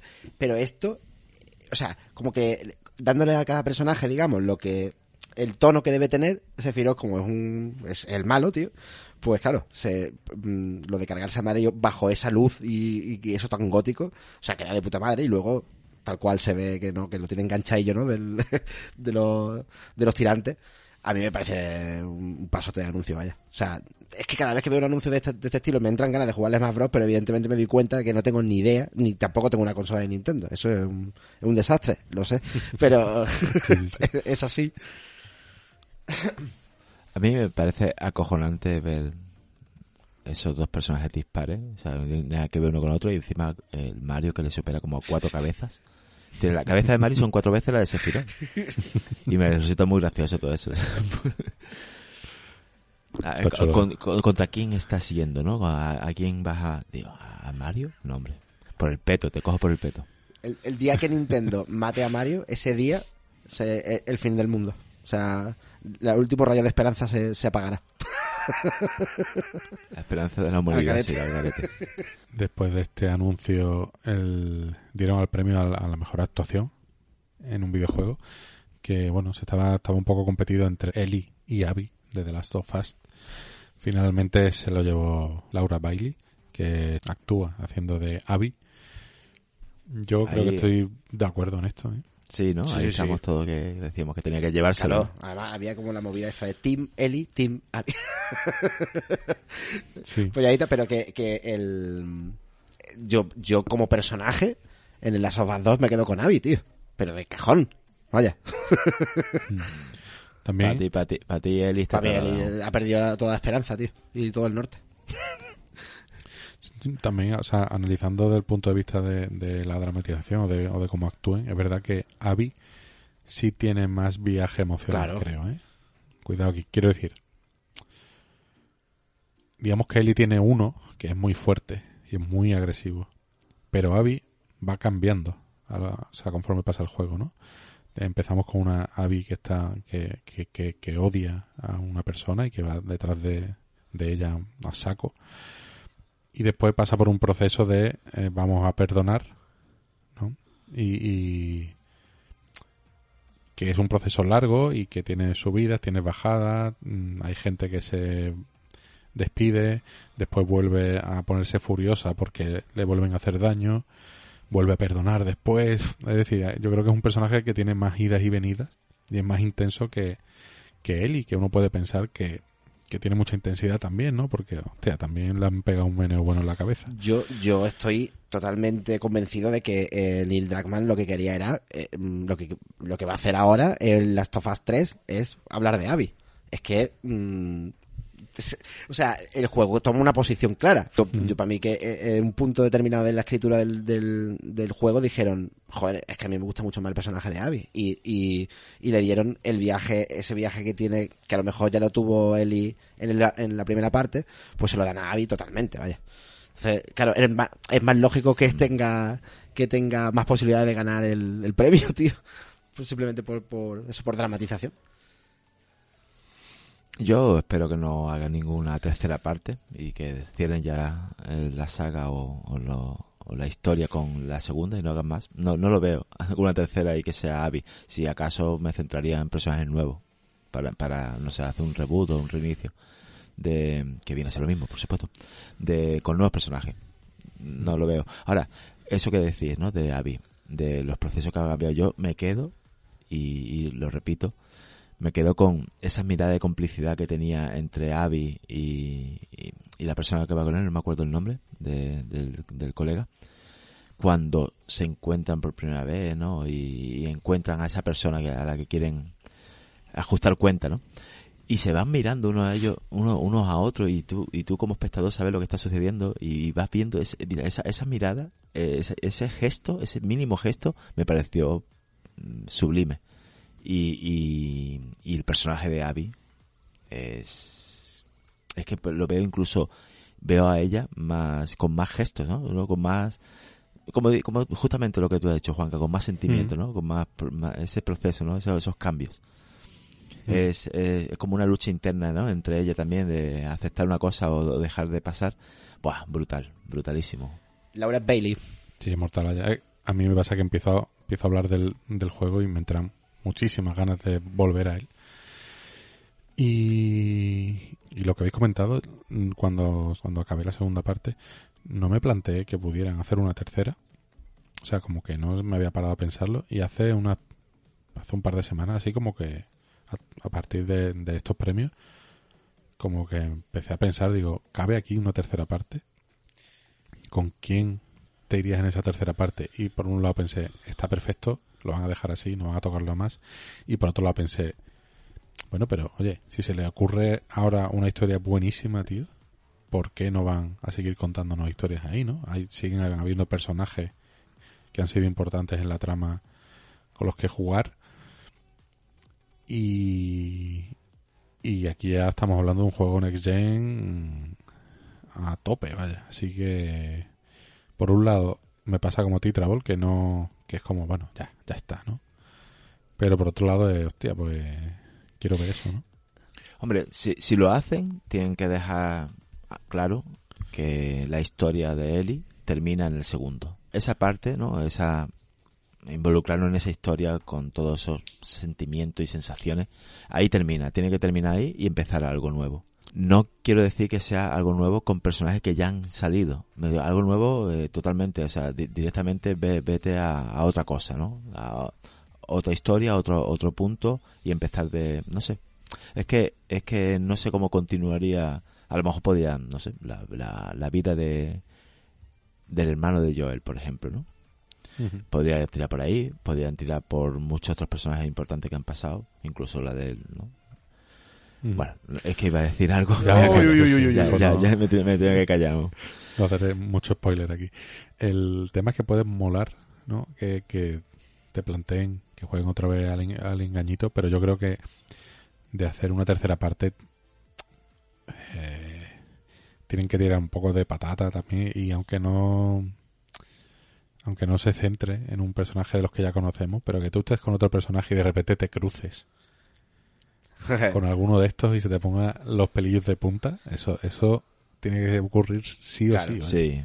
Y así, a bote, a bote pronto, Sí. que se me ha ocurrido, imagínate una historia súper currada desde inicio a fin y que encima termines de forma dramática eh, convirtiéndote en un chasqueador, por ejemplo. y que sea uno de esos chasqueadores mm, importantes, por ejemplo, puede ser en los bajos del hospital, que termine siendo esa, esa masa, ¿no? Eh, eh, he jugado todo el juego con, con este personaje, me ha gustado mucho y de repente acaba mal. Y encima acaba siendo este chasqueador o este, o este boss de otras partes, ¿no? De- de- de- en este caso de la segunda parte, no sé. Joder, sería súper súper dramático eso. Sí, sí, sí. Guay, ¿no? Una, una especie de como pequeñas historias anexas, ¿no? Como uno... Un poco Walking Dead, de, ¿no? De, Telltales, DLC. ¿no? Sí, sí, un poquito así, ¿no? Como que historias que se crucen con la, con la trama que ya conocemos, que entren de la trama y salgan y continúen un poco, y de varias personas, ¿no? Y como un poco ahí mini DLCs raros, tío. Estaría, estaría gracioso. Sí. Pero bueno, esto ya es un... Le estamos haciendo el guion a lo de la serie, de la HBO. Ah, es verdad, que es- esa es otra cosa a tener en cuenta, Claro. ¿eh? A ver la serie por donde sale. mismo... Si la serie no va de ellos dos, solo de ellos dos y nada más que de ellos dos, por lo menos en la primera temporada, tío. Eh, o sea, sería, un fallo muy grande, tío. Hay muchos personajes que, a los que... Y espero que, que no dejen, ¿no? Eso, esos secundarios de, de segundones y, y- que expliquen más cosas. Necesitamos conocer más, ¿no? Un poquito, abarcar un poco más, que, yo creo que la serie va a desvelar cosillas y como como ha dicho Juanca, ¿no? Eso de cruzarse con personajes que conocemos, que existían y, que han tenido una relación o, lo que sea, ¿no? Que han tenido ese contacto y que, que los fans o los que han jugado a, los, dos juegos sepan quién es, ¿no? Y seguir con ellos. Eso yo creo que puede tirar por ahí un, poquito. Bueno, pues después de este premio, que se nota que hay ganitas de hablar de, de, de The Last of Us 2, estamos ahí un poco pendientes de hacer un pequeño spoiler cast eh, sobre el juego. Eh, vino pues uno de los que se consideran de los bombazos del, de la gala, que es el, juego en el que está trabajando The Initiative. World Premiere. Esa World Premiere. Bueno, pues ese estudio, ese estudio de, de Microsoft que promete hacer grandes juegos y en este caso se trataba de un primer tráiler CGI de Perfect Dark. Yo este juego estaba muy fuera de mi radar, sí conocía el nombre, pero ni lo he jugado y lo he visto muy poco. Yo solo recuerdo que fue el título de lanzamiento de la clásica Xbox, de la primera. y ya está. ni creo que ni lo toqué. Y era un shooter, ¿no? Era... Sí, es un shooter. El, el, juego original es de la Nintendo 64. No me diga. sí, pero después, después sí fue editado para Xbox 360. Se ve que es un título esperado y que fueron juegos bastante queridos pero hasta ahí, hasta ahí llego. O sea, no, no tengo ni idea, vaya.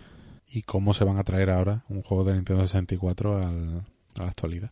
En el trailer podíamos ver ahí como un entorno un poco como con muchos drones, muchos drones. Y, y no sé, es que no, tengo ni idea de qué puede ir este juego ni de, ni de qué palo va, pero sí, parece que va a ser como una especie de, de eso, ¿no? Tú lo comentabas como un Deus mm. Ex o algo por, el estilo. A lo mejor más, más capa shooter, pero sí. El, el, trailer está guay, pero es muy loco. O sea, que no, no, no tenemos ni idea de, de, su. O sea, como no sabemos del lore, que a lo mejor estamos metiendo aquí la gamba. Pero yo. O sea, pirámides y una ciudad. ahí en medio y todo muy. Mm, destruyéndose, apocalíptico. Pocos, pocos datos. Todavía tenemos pocos datos. Y bueno, para continuación de este Perfect Dark, eh, vino un poco la el juego bromita de la, de la gala, que era ni más ni menos que el Back for Blood. Esto es un juego de los que desarrollaron inicialmente el Left 4 Dead, que después hicieron el Evolve, y ahora pues, pues vuelven a sus orígenes con este juego que, pues, por resumirlo, es el Left 4 Dead 3. Sí, sí. Tal cual. bueno, de, eh, exacto, decíamos, eh, un poco broma, ¿no? Pero realmente estábamos esperando que saliese un Left 4 Dead nuevo, ¿eh? Lo que no sé es por qué no han seguido con Left 4 Dead. ¿No? No hubiesen ganado. Bueno, aquí, aquí la licencia, la licencia, el nombre, yo que imagino que la tendrá Valve. La tendrá sí, seguramente. Y esta gente va por libre, entonces pues, pues no han podido usar el mismo nombre. Pero han utilizado el 4, ¿no? Del nombre. Ah, claro, han cogido el 4 ya en plan descarado. Los, los zombies especiales que salen son primos hermanos de los que ya conocemos. Los, los topicazos en los personajes jugables igual. Y aquí el tema es que, bueno, tenemos el juego más reciente del estilo, es el de World War Z, que es exactamente un Left 4 Dead también. En ese caso en tercera persona. Y nada, aquí tenemos al tanque, tenemos al, al zombie ágil. y, es que no hay, no, no, hay más. Y además, más lento, ¿no? Un poquito más lento mm, parece. O sea, los especiales seguramente tendrán su movida, ¿no? Pero mm, pero parece más lentorro. O sea, no parece ese caos mm, de, de, bichos tirándose encima que era Left 4 Dead y que te provoca... A mí me ponía nerviosísimo ¿eh? el, el, Left 4 Dead, tío. Lo que sí nos citan el, el 17 del, de este mes, de diciembre, a las 10, para ver un, un gameplay. Un showcase gameplay. Ahí veremos si es más de lo mismo. No, pues sí, sí es verdad lo que decía Rodor, que, que efectivamente también enseñaron gameplay. Sí, sí, por eso estaba viendo. Yo es que, vaya, lo, que he buscado para tener referencia y, había visto ahí tiros. Y de hecho iba a decir el Call of Duty de los zombies, pero claro. un poco al revés. El Call of Duty, el Call of Duty de los zombies ya era. Exactamente, exactamente. Hubiera sido un. y de aquí, bueno, nos montaron un par más de juegos: el Scavengers, el Hood, Outlands and Legends, el cochecito del Cyberpunk disponible para el Forza Horizon 4. Y después vamos aquí a un, juego que yo creo que los tres vamos a esperar bastante, de nuestro amigo Glenn Schofield, que es el creador del, de los Dead Space. Y esto ya lo, lo veníamos pensando en los programas anteriores que ya iba pegando un nuevo, una nueva entrega de Dead Space Next, eh, next Gen, ¿no? O actual Gen, ya no sé cómo decirlo. Y aquí que nos presentaron el Calisto Protocol. Y un tráiler también, entiendo que, que CG era.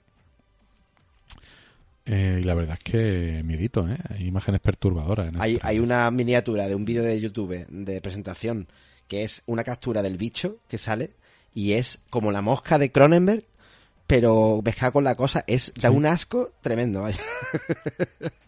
Mucha, sí, sí, mucha sí, baba ahí. Eh, eh, yo creo que con este juego romperé mi veto de jugar a juegos de miedo y, y empezaré de nuevo, ¿sabes? Porque es que deseando, deseando. Bueno, realmente hace poco me pasé el Dead Space y, y lo volví, volví a pasar mal. Pero viendo este y viendo de quién viene, yo tiene pinta de, bueno, a lo, lo, lo que esperábamos, una, el miedo espacial de la nueva generación. Tío, ¿cuán- este, este juego tiene que tener la movida de que uno de los de la tripulación, eh, porque se desarrolla en una nave, ¿no? En Júpiter, me parece. eh, uno de la tripulación sea como rollo cosa que se va transformando y de repente salga un bicho enorme y putrefacto de, de alguien. Y eso de hay un cague- que, que, que uno de los enemigos se transforme, tío. Necesitamos más juegos así. Carrión, Como Carrion, pero claro, pero eh, en Carrion hay más control mediante tentaculil, ¿no? Es como Futurama. O sea, el tentáculo, Jibo, ¿no? pero que se transforme entero, tío. Que haya una, haya una movida de que tengas que encontrar un Among Us dentro de, de esto. Venga, vamos, más, más ideas, tío. Le dimos la idea de hacer un Dead Space nuevo, pues ahora también te vamos a dar más ideas. Scofield. Scofield. Scofield. Aquí el, lo malo es que esto se nos vaya a 2022. Que se va a ir, se va a ir. O sea, ya- o sea que- sí, sí, sí. Y, y después, bueno, pues vimos la siguiente parte del, de esta saga casi, ¿no? De, de Warhammer Vermintide, que en este caso nos llevaba al, Warhammer 40.000 con Dark Tide, que la verdad es que estos juegos no sé hasta qué punto están pasando un poco de tapadillo. Pero yo pude jugar al Vermintide primero y no deja de ser realmente otro otro Left 4 Dead, por lo que yo pude ver y pude jugar. Y es un cooperativo de, de oleadas, de mantener oleadas. Es que es eso, Left 4 Dead con la estética de Warhammer 40.000. Y a mí me ha llamado mucho más que el Back 4 Blood. Eh, ya no sé si por la estética o porque lo he visto, no, no sé, muy muy molón el tema este de, eh, de poder utilizar eh, ya sea armas, ya sea un- un- una especie de martillo grande y una oleada muy muy molona. como digo, me ha llamado mucho más la atención. ¿no? Eh, anunciaron el Disco Elysium de Final Cut con, o sea, con, con voces completas, eh, edición para Switch también, etcétera.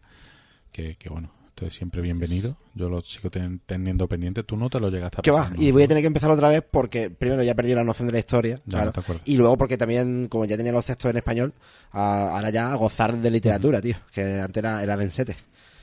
Eh, lo siguiente que pudimos ver, que me dejó un poquillo, poco frío creo, fue el tráiler del Dragon Age, del, del nuevo, Uf.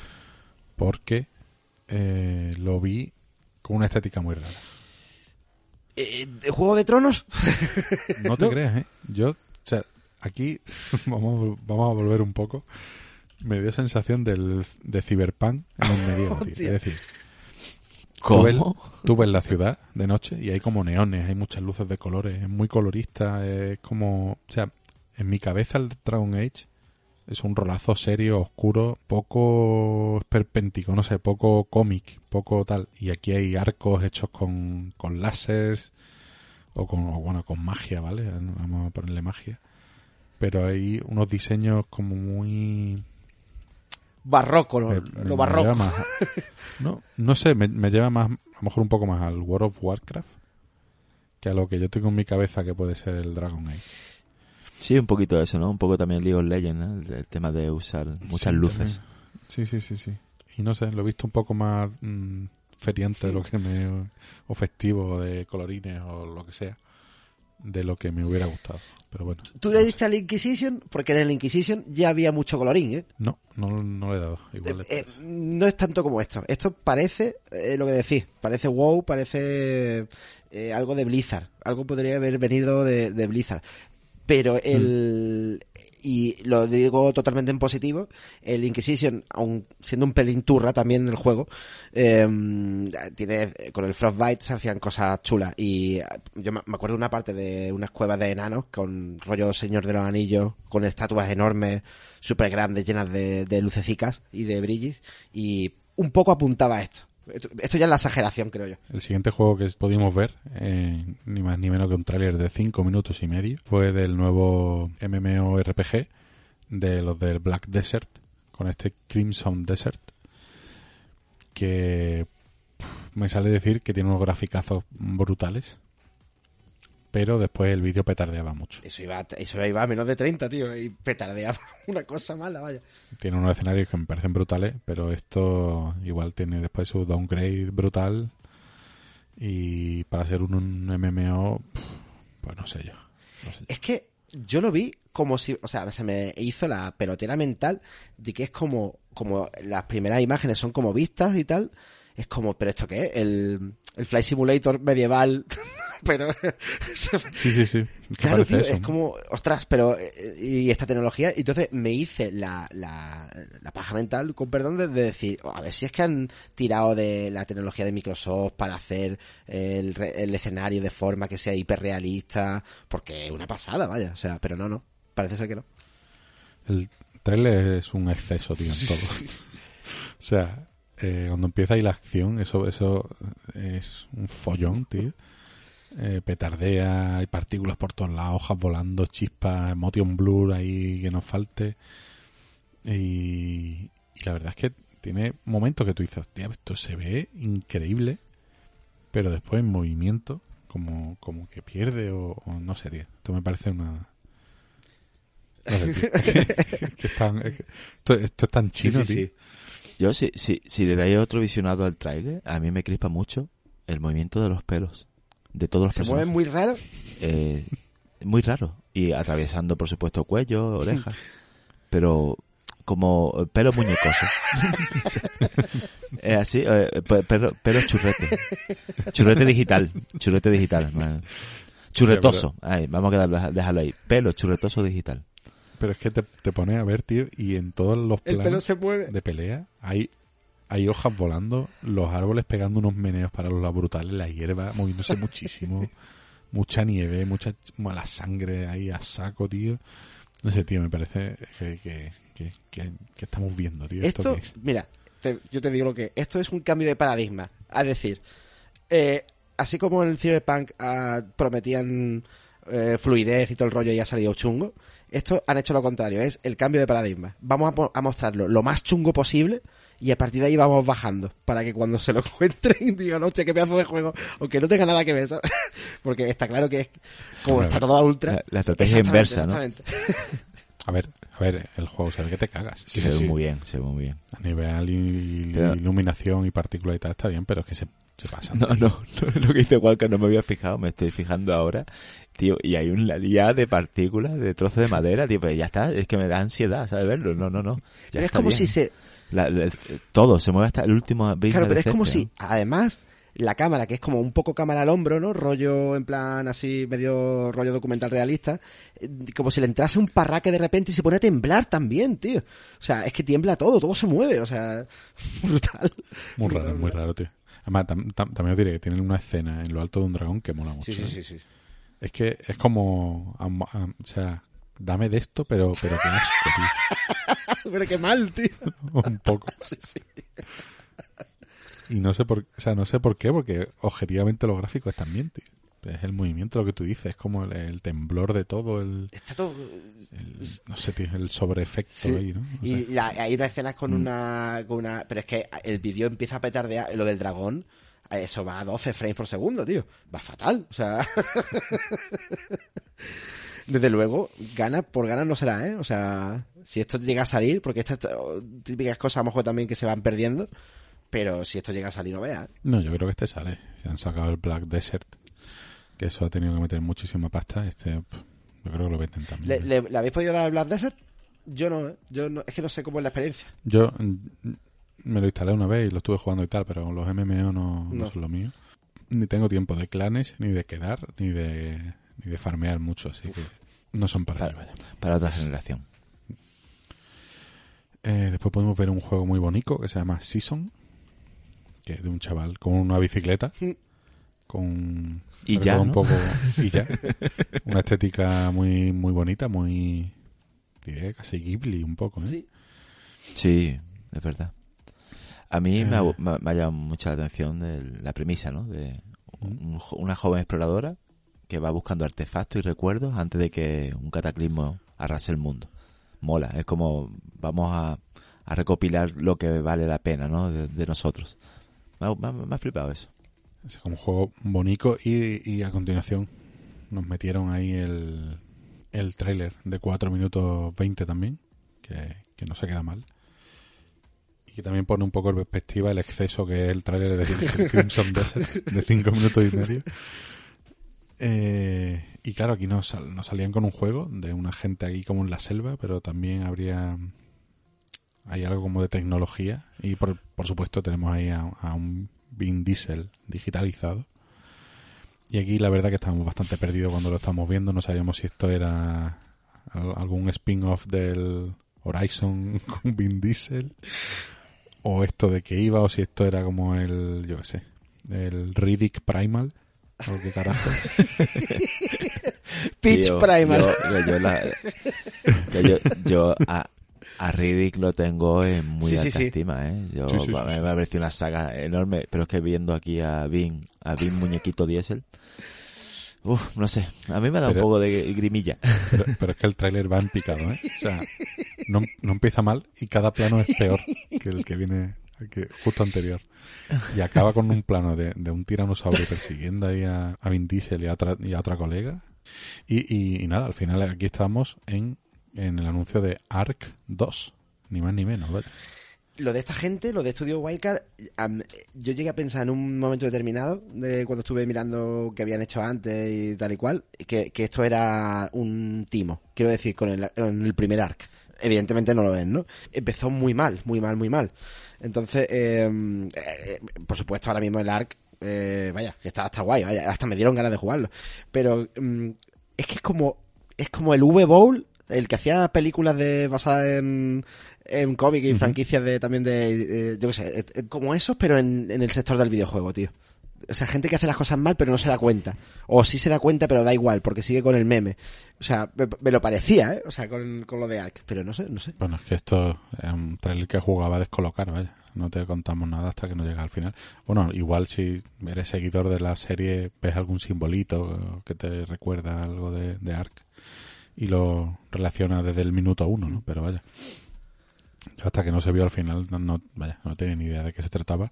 Y esta gente no, no lanzó el Sí. Atlas, tío. Este juego que era como el Ark, pero con piratas, que fue un desastre Exactamente. total. Además, pero es que esta gente, o sea, el Ark es masivo, es muy masivo y el y el el Atlas era igual de masivo con piratas y resulta que al principio salió fatal el, el de salida, o sea, estaba muy roto, eh, muchos problemas de conexión, un montón de jugadores que se quedaban tirados y que estaban esperando las- el segundo lanzamiento de esta gente de Studio Wildcard.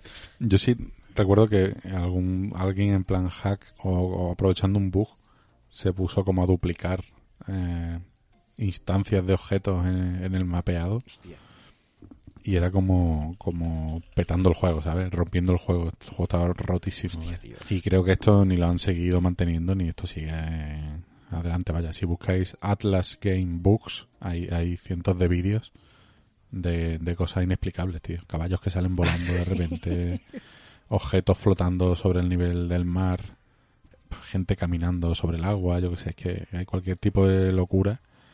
Aquí yo creo que han rebobinado la cinta un poquito y han dicho, vamos a volver a... Vamos a volver al ARC.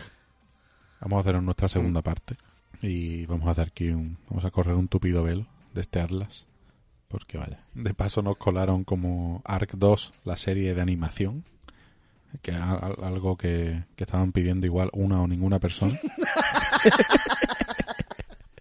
No sé, tío. Pero es que lo más, lo más fuerte de esto es que hay voces de actores bastante famosos aquí implicados. ¿eh? what? A saber, a saber, Elliot Page, Gerald Butler. Butler, Carl Urban, Hostias. Russell Crowe y Vin Diesel, por supuesto. O sea, eh, no sé. Eh, o sea, ¿cuánto dinero no habrán hecho esta gente con ARC como para poder pagar a estos actores para que metan voces para una serie de animación? ¿eh? Madre mía, tío. Mira, el, el David Tennant es el Doctor Who, el mejor Doctor Who, tío. O sea, como este tío se presta por la pasta, evidentemente. Esto es rarísimo, además que, que la animación eh, tampoco es... Ahí ve, y han actualizado ahí el nombre de Ellen Page, ¿no? Sí, sí, ya es. Eh, eh, mm, sigue teniendo la misma frente, a mí me da igual. O sea, que sea Elliot o Ellen. Sigue teniendo una frente Claro. para, pa- para que descarguen ahí aviones industriales. Para Que ti, te, declare, que, de- que te declare extranjero no significa que tenga la frente Correcto. más pequeña. ¿Te imaginas? Me declaro transgénero porque tengo mucha frente. para ti, Rodor, cambia el género, pero no exactamente. O sea, a mí me da igual. Yo- De la- no puedo soportarla en ninguna, o soportarlo en ninguna de la, de, de lo- nada de lo que ha hecho. Excepto Hard Candy, que, eh, por cierto, esa peli, uf, óptimo. Sí, sí, sí, sí. Fue su primera, Sí, creo, sí. ¿no? Hard Candy. Sí. La verdad que fue... o ahí lo hacía muy bien. Eh, ahí, Una torta bien gorda esa peli. ¿eh? Siguiendo un poco, después pudimos ver la, bueno, eh, una preview de la tercera temporada de Fall Guys, porque por cierto ha caído su cartera de jugadores un 95% en Steam. Pudimos ver eh, ese, ese adelanto del próximo DLC de Elite Dangerous, el Odyssey, que volvieron a tirar de la musiquita de, de Big Bowie, la de Space Oddity. Eso, después- eso, es, eso es ir a lo fácil, ¿no? Ganarte el público a lo Ya fácil. ves, ya ves. Joder. que bueno pues desarrolla la parte inexistente que tenía el Elite Dangerous del shooter en primera persona y de poder andar sobre la superficie de los planetas yo creo que aquí un poco echándole el pulsito al Star Citizen Claro. también y bueno más bien que mal yo la verdad es que el Elite eh, hace poco lo puso otra vez y es que es muy exigente Joder, tío. ya te digo. O sea, eh, mm, yo he jugado en mi casa apagando todas las luces, poniéndome los cascos a todo volumen eh, y rollo ir, eh, sin exagerar, tres me- 30 minutos, 40 minutos simplemente de viaje. El solo, o sea, la nave, contro- tú controlando la nave para que na- nada se vaya a tomar por culo y llegar al, al destino. Y eso es un aventurón, vaya. O sea, como simulador es perfecto. vamos. Oye, ya, ya lo dice el título nuevo, ¿no? Es Total, total. O sea, y además, la- o sea, que tampoco es que la, la simulación de la nave sea muy compleja, pero las distancias, tienes que estar siempre pendiente de, los de los motores, de, joder, es que... sí tiene- tienes que pedir permiso para, para entrar para atracar tu nave en una estación y hay un protocolo de entrada está. un protocolo de Ahí salida hay muchas hay muchas Está movidas muy guay, tío. De- vaya, le, le pasa por encima a al Star Citizen por ahora, que no es nada todavía. Pues yo creo que le pasa por encima a todo, vaya. Después vimos un jueguito que se llama Fist de Forget in Shadow Torch, que aquí vamos, va sobre animalicos humanoides, que la verdad es que, que mola mucho la estética. De, el protagonista parece ser que es un conejo con un brazo biónico ahí en la espalda. Me llaman conejo. Es un conejo. Y me mola mucho la estética de este. Y, y lo que se pudo ver de gameplay. Un poco todo steampunk con animalicos. Así, a ver qué tal. Y después vimos pues una nueva aberración de la incursión del, mu- del mundo Evil Dead en, el, en los videojuegos. O sea, no hay un videojuego de Evil Dead que esté bien. Creo que hay tres. Y los tres son... Son, aparte de que tienen ya un- una pila de años los tres, son malos, tío. Y... Pero es que el tra- en el trailer eh, empieza a mostrar todo lo de la película, ya está. O sea, enseña el, el, el libro, ¿no? De- demoníaco, enseña la, la cabeza del ciervo en la pared, el tema de ir moviéndose entre el bo- por el bosque y acercándose a una casa, o sea, todo, Todo, lo mismo. todo. Al final hay como 10 segundicos de, de gameplay y me suena otra vez a un Left 4 Dead cooperativo a 4. Exacto. Con Until Down, con, con cachito de Until Down. Un poquito, un poquito. Aquí el, la última aparición de Ash en un videojuego me parece que ha sido en el un DLC como personaje seleccionable en el Dead by Daylight, que es un juego multijugador asimétrico que, que está bastante bien. Tiene mucho, muchos streamers ahí siguen dándole Sí, sí, sí. ¿eh? Yo he visto, mu- o sea, cinco canales que tengo de gameplay de estos de, de quedarte panocha total mirando. Eh, los- en los cinco están jugando, hacen serie de, de Dead by Daylight. Está muy divertido. La gente se parte el culo, ¿eh? Porque además tiene muchos fallitos y tal y cual. Sí, sí, sí. Guay. Bueno, yo como fan de las películas, eh, lo, lo jugaré. por supuesto. Aquí lo que pasa es que pone solo Play 5 y Play 4, ¿eh? Cuidado. A ver qué tal. Y aquí tenemos uno que me hizo ilusión verlo, cómo empezaba, para Switch, pero después... Ya sé cuál es. Ya sé cuál es. abajo que es. Ya, yo, yo, yo, yo, ya. Ghost and Goblin, ¿no? Ghost and Goblin Resurrection.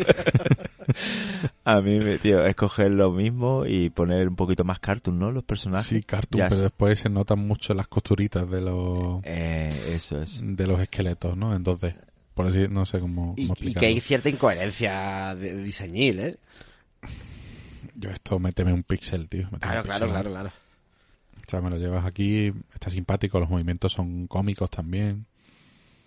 Tenemos los ah, ah, es como si hubiesen mezclado plantas contra zombies. Sí, tío, tiene ¿no? esa pinta. No sé, no- Sí, una pinta un poco rara. Eso, ahí, el tipo de animación de, de juegos Flash, Sí. ¿sabes? Se te viene aquí, Ah, eh, ahí, ahí, eso, eso. es. se te viene un poco aquí a la cabeza. Así Que que, se ve, ¿no? La- todas las capas se ve diferenciada, que no conectan. Y, y Eso, el rollo de el juego falso típico que te, pone- que te ponen como anuncio de en, en los vídeos de YouTube. En plan de, hostia... Tío. Bueno, a lo mejor no tan heavy, ¿no? Pero vamos. Mira, el, el tráiler empieza como con un- el, el Sir Arthur pintándose como a mano, como si fuera dibujado con acuarelas y tal. Esa estética yo creo que hubiera molado bastante más. Sí. Y, y, y es que conté con eso, más que la estética, yo creo que son las, las animaciones y el tema ese de los esqueletos 2D los que no los que no funcionan muy bien, la verdad. Pero bueno. No sé, no sé, no sé. No me, no me entusiasma. Una mala, mala resurrección. Resurrection, canillo. Y después de, de ese, bueno, pudimos ver un, una colección como de una de un arcade de Capcom, como si fuera un salón arcade donde te vas acercando a las máquinas y puedes ir jugando a cada uno de los, de los juegos.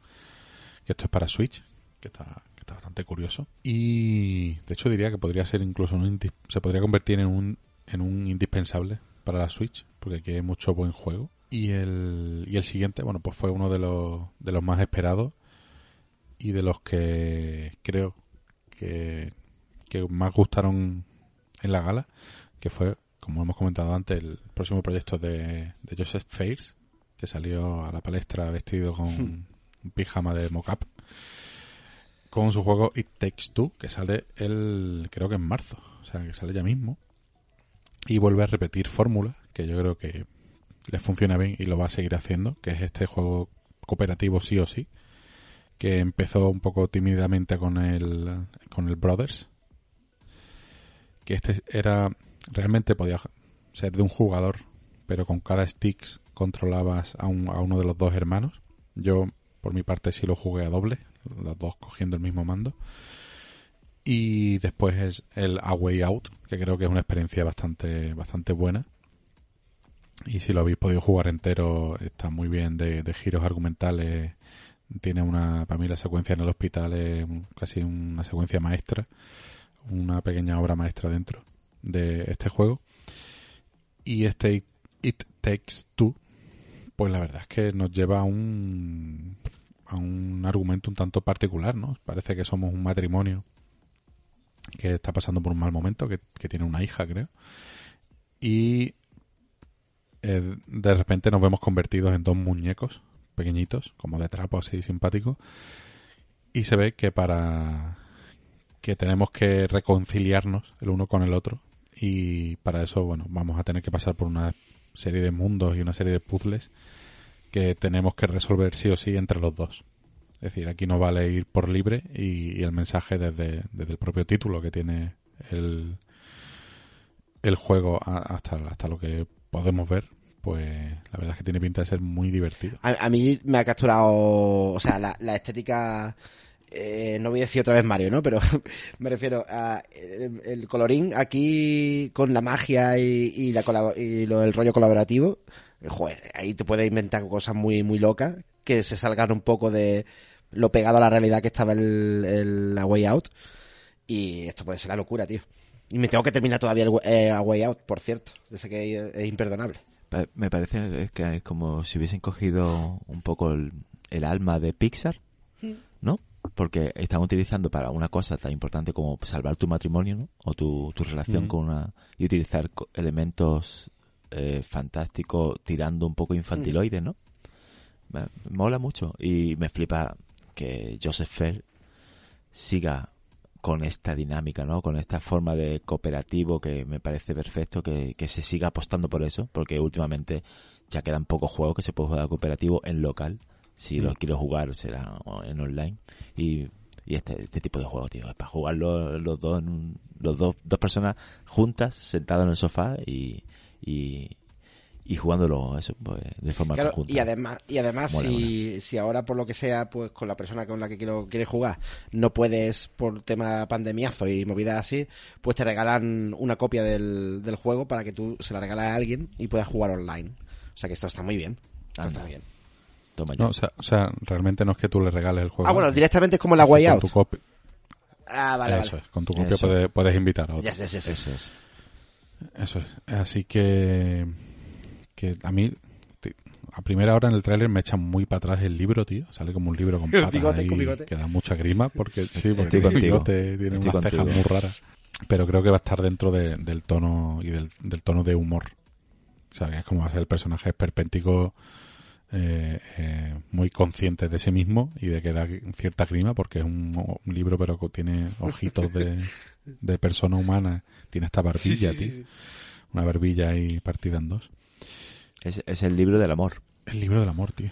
Y, y yo que sé, después cuando ves los bichos moviéndose, o sea, los animalicos moviéndose, se ve que están hechos con captura de movimiento y están muy conseguidas en la cinemática. Y es que en un trailer de dos minutos, de lo que se ve de gameplay, te ponen un montón de situaciones Sí, distintas. ¿eh? Y puedes ir ya, puedes ir entreviendo ya que eso va a ser un locurón de, de mecánicas cambiantes. ¿no? El- desde la pantalla conjunta con los dos, eh, digamos, en un entorno submarino, yendo como explorando, hasta unas cavernas enormes, un- unas, una especie de vagones que tienen que manejar los dos. O sea, escenarios de todo tipo. Esto, esto va a ser. Y también, y también parece que cambian las perspectivas. Y algún momento se ha visto como, como si fuese un juego de plataforma en 2D. Sí. Sí, sí, sí, esto va a ser. Va a experimentar un montón, ¿vale? Así que mola. Este. Fichadísimo. Yes. ¿vale? Y de ahí en adelante, bueno, pues tenemos otra lista grande de juegos. Bueno, pues una, una nueva expansión para Elder Scrolls Online. Tenemos otro vistazo de nuevo, que yo creo que, bueno, se están pasando un poco con enseñar lo demás del Oddworld Soulstorm. Eh, creo que lo hemos visto ya en cuatro galas seguidas. Otra, revisión a ese Monster Hunter Rise que va a salir para, para Switch. Lo nuevo de, de Focus Home, que si no me equivoco son los del, los del Shadow Warrior. Con este Bill West, que va a ser un shooter loco en- ambientado como en un western de fantasía, matando Ya podrían demonios. hacer uno de la Torre Oscura, me cago en la leche. Ostras, esto está ahí cerquita, ¿eh? Por eso, por eso. Y nada, tenemos ahí unos pocos más de juego y novedades al jefe maestro en el Fortnite, nuevo mapa de Among Us, en fin. El Open Roads de Annapurna. Hasta que... Uy, el Este, Open este, Roads este, de Annapurna, que no lo hemos saltado, correcto. Este, es que me llamó la atención ahí a tope. Pues, entre otras cosas, porque lo que saca el Purna, pues hay que, hay que verlo por lo menos. En ese parece que nos embarcamos un poco en un viaje en el que cada vez que jugamos es, es distinto, ¿no? Un viaje como procedural, en el que nos, va- nos vamos encontrando con distintos NPC que nos van contando su historia y tendremos que ayudarle y tal. La verdad es que pinta bastante bien, muy muy Annapurna en cualquier caso. Y, sí, y además, no sé, en parte, a lo mejor es por la iluminación seguramente, me ha recordado a Firewatch, tío. Entonces, uff, buenos recuerdos. Lo, lo otoñal, ¿no? Un poco. Mola, mola. Aquí tenemos, nos lanzaron también un Medal of Honor para, U, para VR, que bueno, esto estaba justito, justito has visto gráfico, que, bueno, ¿Has visto la, la escena del que están como en un camión yendo como a una zona de guerra y hay una, hay una chica y tiene los ojos que están, están locos, perdidos, tío? está No. fatal, está fatal. Bueno, fija- bueno, aquí no, no- nos vuelven a meter a los veteranos de guerra que no paran de, de, de hacerles revivir. Son malos momentos. Quiero que me dejen en paz de una puta vez de llamar para con estas mierdas. Quiero, quiero olvidar aquello. Tío. Claro, esto está pensado. El juego este pone que está para la Rift S y para las Oculus Quest. Ah, no, no, pero esto tiene que ejecutarse en un. en un Sí, sí, ocupa un- una cosa vasta, ¿eh? Ocupa... Hostia, esto, es verdad, esto ocupaba... ¿Cuánto era, tío? Que me parece que lo leí, pero... me Ciento y pico gigas, ¿eh? Cien- 140, Sí, sí, sí, sí, 130, sí. Yo no sé de qué... ¿Cómo puedo, cómo, cómo puedo ocupar No esto sé, tanto, tío, pero y además que gráficamente, hombre, evidentemente como es VR, pues claro, no tampoco, pero pero es que, tío, Y como, como último bocado fuerte de, de este Game Awards, pues nos soltaron un, un teaser de el nuevo Mass Effect, que no tiene nada que ver con el remaster de la trilogía original que están preparando, simplemente con Mass Effect Will Continue. Así que parece que vendrá el pues que podría ser el número 4, o no sé si tendrá algo que ver con el con el Andrómeda y aquí han hecho la misma jugadi- jugadita que con el Dragon Age, o sea, Mass Effect y Dragon Age, Eh, a palo seco, digamos, ¿no? O sea, las dos sagas, digamos ahí, eh, solo con el nombre y como reboots. Y yo es que no me acuerdo ahora mismo cómo se llamaba la chica esta que te acompañaba, que la de la máscara en, en la trilogía original, digamos. Pues se, rumorea que es ella, la que sale en el, en el teaser. Y además sale como lo típico con el letrerito este, o sea, con el- la chapita de N7. La verdad es que está guay, pero dura tres segundos, vaya. Entonces, pff, poco se puede decir ahora mismo. Y pues pasa otro año más, pasa otra otra gala más y seguimos sin saber nada de juegos como, como Starfield o del Elder Scrolls 6 o Bayonetta 3 o incluso el del Ring, tampoco sabemos nada nada nuevo. ¿Qué opináis que, de que se haya llevado el Tsushima el- a la mejor dirección de arte? O a la mejor dirección artística, perdón. Eh, Y no, y no Ori, ¿eh? Que creíamos que iba a ser Ori de cajón, ¿eh? Ostras, eso me lo, me lo decís vosotros, ¿eh? yo, yo, yo no he jugado al, al Tsushima. Dirección de arte. Mm, La mejor dirección artística. Eh, a ver, Tsushima es visualmente un... ¿Cómo, cómo podría decirlo, eh, Rodor? es una especie de, de mm, naturalismo o costumbrismo mágico. Ahí me acabo de sacar la, el- la definición. o sea, está muy currado, pero es muy es simple, realmente. ¿Tú ibas por ahí, digamos, por... Hombre, es- escoger, escoger los entornos, eh, reflejar los entornos que uno tiene en su mente de lo que podría ser el Japón antiguo, ¿no? Por, por ejemplo, con tiene todo, ¿no? La- las, los cerezos en flor, la brizna del, del. ¿no? del césped, de, de lo que es la vegetación, está de puta madre, la parte de los templos, increíble. Pero no sé, tío, creí que iba a ser más el Ori, porque se ve, ya lo comenté, el, el- ese, esa evolución que se han mejorado a sí mismos comparado con la primera parte. La segundo, el segundo Ori fue era espectacular. Y no, se ha llevado el Tsushima. Bueno, me, me parece guay porque me, me parece un buen juego y, y un juego que, que adoro y me, y me llegó bastante a la fibra sensible. Pero no me esperaba que, que fuese a llevarse ese premio. Mm, yo, Juanca, cuando lo vea o cuando se puede tener oportunidad de jugarlo, mm, realmente, y sin querer echarle tierra encima ni nada, o sea, el juego es visualmente impresionante por la decisión artística. Quizás esto es por lo es por lo que ha ganado el premio realmente, o sea, que podría ser un premio hasta bastante justo, en el sentido de que, claro, al estar limitado técnicamente, pues han decidido optar por, por lo lírico, digamos, digámoslo así, en lugar de por el realismo, y evidentemente tú notas que que es algo muy minimal, sea, que está buscado el minimalismo en cuanto a escenarios tal y cual, pero todo está pintado muy muy guay. Entonces, quizá es lo que se ha valorado aquí, no el abigarramiento técnico que tiene Ori, que es espectacular y de desencajarte la mandíbula, pero que a lo mejor se ha optado por lo más expresionista, ¿no? No sé, por lo- algo más lírico que algo más de músculo técnico como el Ori. No, igual no es excusa una cosa con la otra, ¿no? Pero igual el modo foto del Tsushima, o sea, tenemos grandes grandes estampas y grandes póster y fotos súper bonitas del, gracias a esto, ¿no? Y, y eso es parte a, a los escenarios, a cerezo en flor, a los campos de trigo, a las puestas de sol. Y es verdad que el Ori es, técnicamente y artísticamente está muy bien, pero igual es un poco más... Da menos juego, ¿no? Para, para todo esa... No Bueno, sé. según tú, el modo foto ganó, ha hecho que gane puntos en eso, en, en esa, en ese premio. No, No sé. que no que tenga el modo foto, sino que le ha ayudado al re- a, a realzar y a que la gente comparta Vale, un vale, poco sí, sí, sí. la belleza que puede tener ese juego, ¿no? A nivel eso, a nivel artístico. Claro, No sé. Eh, Fíjate que es curioso porque eh, Ori, eh, seguro que, no sé, a nivel de, de cómo está hecha la iluminación, de mm, las decisiones de, eh, de algo medio cartoon, medio pin- pintura, ¿no? O sea, es decir, todas esas decisiones son, son fantásticas y el juego, el resultado es impresionante.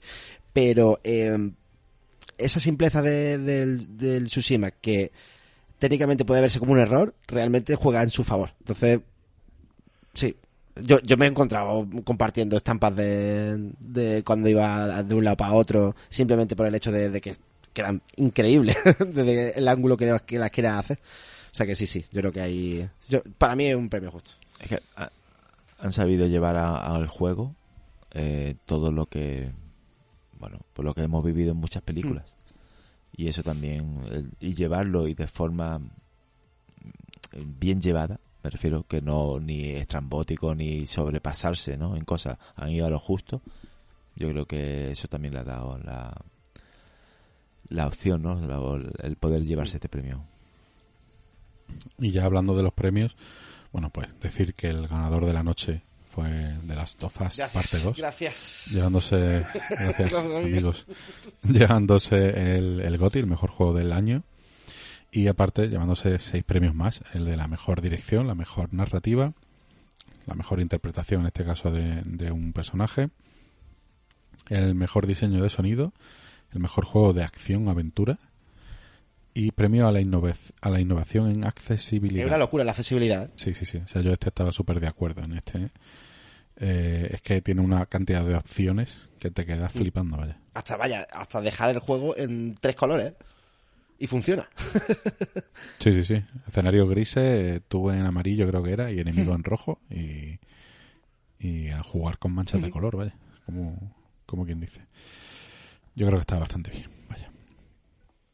El, aquí, bueno, pues medio sorpresita, pues tenemos el mejor mu- multijugador y mejor juego de móvil, el Among Us. Aquí hay un poquito de polémica, quizás, porque tú realmente el Among Us, ahí donde lo vemos, es un juego de 2018 Claro. pero ha tenido muchísima relevancia este año. Yo creo que no debería de haberse llevado ningún premio en 2020. Quiero decir, no es un juego de 2020.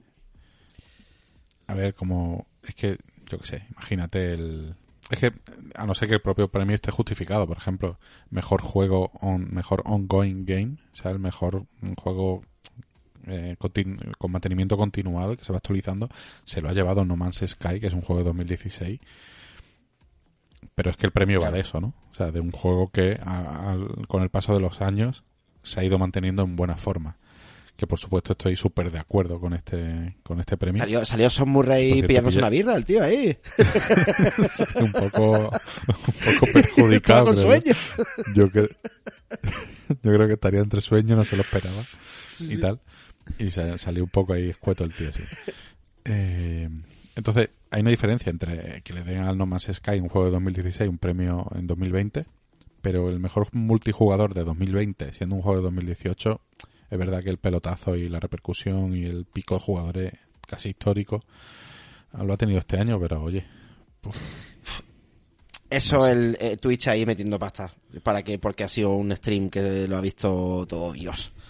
no lo sé. No lo O sea, la- se ha hecho la campaña electoral estadounidense, ha habido candidatos, o sea, la, la demócrata, eh, Ocasio Cortez, estuvo jugando a, a la monga y, o sea, con un- o sea, con niveles de, de, de visualizaciones muy altos, o sea, que es que claro, eso yo creo que es pasta, o sea, quiero pensar que a lo mejor tampoco es, Ya, pero bueno, aquí hay que, o sea, si segui- seguimos las reglas, vamos a claro, lo seguirlas que pasa que, ¿Por, por qué, por qué no me meten me- mejor multijugador el que fue el mejor multijugador el año pasado? Claro. ¿Sabes lo que te digo? Este año sigue existiendo y no sé si me Sí, explico sí. que si cuentas los del año, cuentas los del año, punto. claro, Que ha pegado el pelotazo, pues pon mejor juego, mételo en mejor juego continuado, coño, si han estado dos años y a los dos años ha pegado el pelotazo, será que, han- que algo han hecho bien. O yo que sé, invéntate un, un premio nuevo que sea la mejor resurrección de juego, yo Sí, sí. O directamente meterlo en la, en la, en la categoría de streamer, que a lo mejor a, a la peña le resulta menos... No sé, o sea, desde luego cuando salió la peña recibiendo el premio son tres, ¿no? Son tres personas. El, tres personas y una en un Sí, móvil. en exactamente. Y es que era como, hostia, este es el equipo Sí, completo, sí. vaya. Brutal. Mortal. A mí otro premio que nos sorprendió, que no sorprendió, bajo nuestro punto de vista, es el del mejor juego VR, que se lo, llamó, se lo llevó Half-Life Alyx. Yes. Esto yo creo que no hay mucho que discutir aquí. Tío, mm, necesitamos que te lo compre Juanca, el, las Oculus. es que, mira, es un tema mm, Vale. ya... Por, Rod- Rodo ya tiene la Play 5, Es tú claro. cómprate ese. Y ya. Claro. coño, es que... Claro yo te la, sí. yo, mira, yo te las pago. ¿Qué quieres? ¿Dos? Yo te pago dos. no, es que te- he estado viendo cosas del Alex también. eh, que, que es una pena que no se pueda vender esto, digamos, a nivel... Pruébalo. Masivo, sí, sí, sí. Bueno, a mí eh, sí, sí me sorprendió mucho el, el premio al mejor juego de acción. Yo estaba aquí convencido que se lo merecía Doom Eternal y se lo ha levantado el Hades. Eh, yo no estoy de acuerdo, ¿eh? Mira que la vez me gusta, ¿eh? Tío, es el mejor juego. Yo tampoco estoy de acuerdo. Yo, yo, yo creo que le han dado este al Hades porque alguno tenían que dar. Sí, sí, sí. y eh, igual es el más cercano. Pero no, o sea, yo he jugado a los dos y no, no, no, no, no, no, que va. o sea, no puedes comparar la, la- la- el frenetismo que hay en, en que se siente en Doom con lo que puedas ver en Hades, vaya. Hombre, eso de que algún premio tiene que darle, ¿no? Es que encima se ha llevado también al mejor indie. O sea que llévate el No. indie y da, y Mejor da el mejor. Sí, sí, también, también. Y da, llévate el mejor indie y darle al- a ver, mejor juego de acción al Doom, coño, que más, más acción en frenetismo. no Claro, hay, claro, ¿sabes? o sea, y además que, que además, Cierto, cierto, que se ha llevado el, de- el, del- el del indie también, entonces nada, hijo de claro. puta. O sea, bueno, bueno, perdón. o sea, que no- No, no, no. sí, sí. Ya no voy a jugarlo. Ya, ya, ahora sí que no también juego. otro juego que ha tenido mucho streaming. No quiero ver una conspiración, pero la estoy la estoy subrayando. No, pero eh, es que además el Doom no se queda corto en innovar. O sea, eh, la, la fórmula del primero eh, fue nueva, o sea, es decir, estaba muy bien, muy bien el paso, digamos, a, a ese shooter moderno que no depende tanto de la arma, sino de tu pericia enganchando y siendo un tío frenético, evidentemente. Pero es que Doom, Doom Eterna va un paso más allá, o tres. o sea, que decía, hay innovación ahí, tío. Es que, tío, la cantidad de acción que tiene eso, tío, y de, y de reflejos y de que te crea que te cansa jugarlo, tío, que ya lo, lo hemos Claro, comentado. claro, y ¿eh? sólido como una roca. Sólido como una roca. o sea, quiero decir que el juego funciona perfectamente. Y cuando le pillas la dinámica, Mm. es un no parar, vamos. Juégalo, Travel, ya, que está, está en el Game Pass, ¿no? En- ¿O lo han puesto ya? ¿O...? Está en el Game El, Pass, está. Pero ¿qué pasa? Que me empecé con el control, que me ha flipado tanto, y ahí lo dejo. Pero ya esta semana le doy al Doom. Vienes en busca de trabajo. Perkele, Perkele, Perkele, Satanavito, ¿Qué parlas? Te imaginas que no, tío? finlandés, finlandés. Y por repasar el resto de premios, bueno, pues el mejor RPG Final Fantasy VII Remake, que también se llevó el de la mejor banda sonora. Mejor juego debut, el Phasmophobia. Eh, después tenemos el juego con mayor impacto, Tell Me Why. Juego que, he- que he empezado, este creo que es de Don't, Don't Not, si no, si no me equivoco. Eh, que he empezado a jugar y lo tengo ahí a medias. Y después, pues, el no sé si lo he dicho, el juego, mejor juego familiar, Animal Crossing New Horizons, que realmente yo tampoco lo veo como un juego familiar, a no ser que tengas tres Switch, tres Switch en la casa, 13.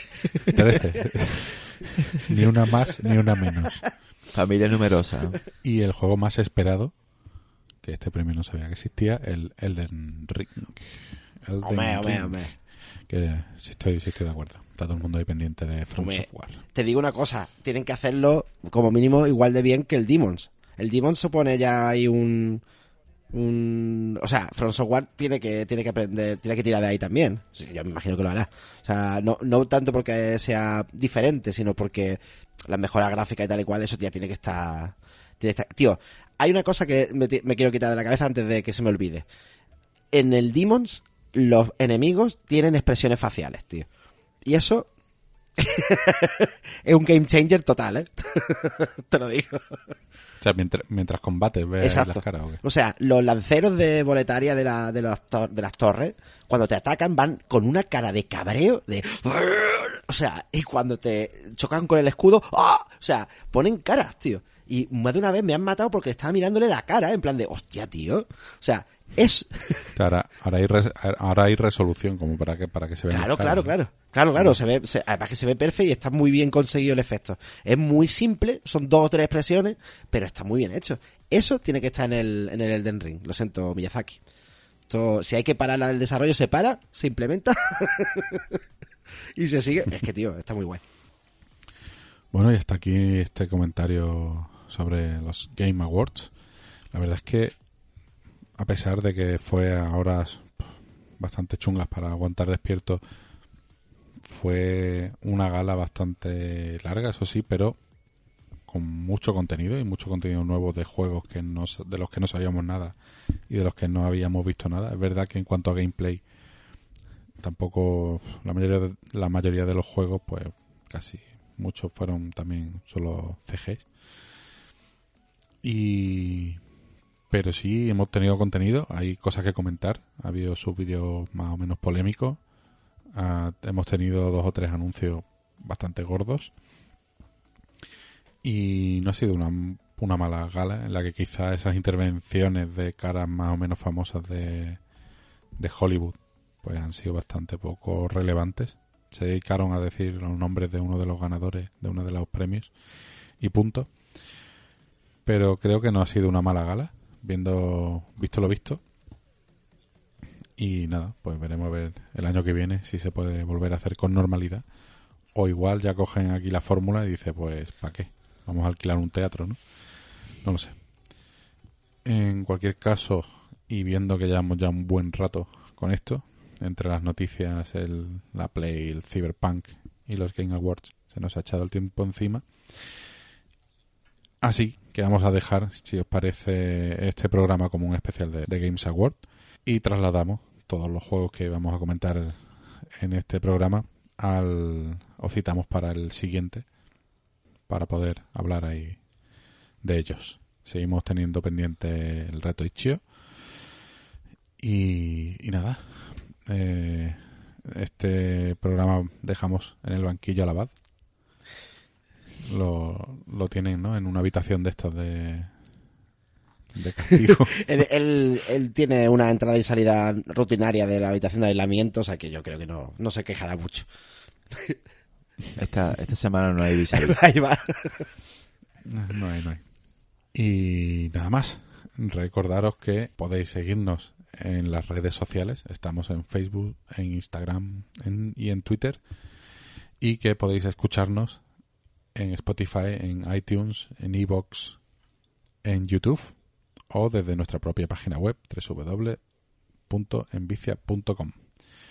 Os recordamos también que tenemos ese, ese quiz diario para que averigüéis el juego que os proponemos y que si os gusta lo que hacemos y queréis apoyarnos, bueno, pues mm, como es, no, no es muy difícil de averiguar mantener este podcast, bueno, pues tiene unos costes y si os apetece y os gusta lo que hacemos, siempre podéis invitarnos a un cafelito, que tenéis el enlace disponible desde nuestra propia página web. Y nada, aquí dar muchas gracias a vosotros dos, Rodor y Travel, y nos vemos dentro de 15 días. Thank you very much y wake up, samurai. ¿Eso de qué es? Que lo habéis dicho ahí como 20 veces. La, voz de, tienes que poner la voz de, eh, del Keanu Reeves, o sea, medio dormía, así, ¿no? Y con el de este, con el de Johnny Silverhand de, de Cyberpunk. Wake up, samurai. O sea, Vale. en realidad dice, wake the fuck up, samurai. Vale. Mola, mola. Muchas gracias a los dos siempre y recordad, seguid jugando a los videojuegos y nos vemos el próximo programa. Hasta luego. Hasta luego.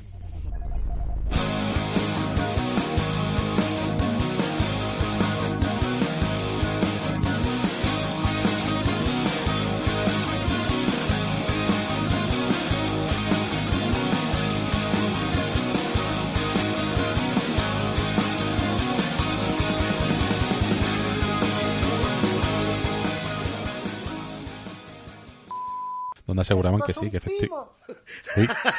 No, no, ¿qué pasa por ahí? ¿Qué pasa por ahí? que de repente, de repente, de repente entra en modo abad. Chistes mala pipa. ¿Tienes wifi? Sí. ¿Y cuál es la clave? Tener dinero y pagarlo. Mamá, mamá, los espaguetis se están pegando. Déjalos que se maten. Pero léelos con, con la voz de Eugenio. Léelos. ¿Saben que yo. El nano. Oye, ¿cuál es, cuál es tu plato favorito y por qué? ¿Por qué? Pues el hondo porque cabe más conmigo. Eh, me han robado la caja de Viagra y más que rabia siento impotencia.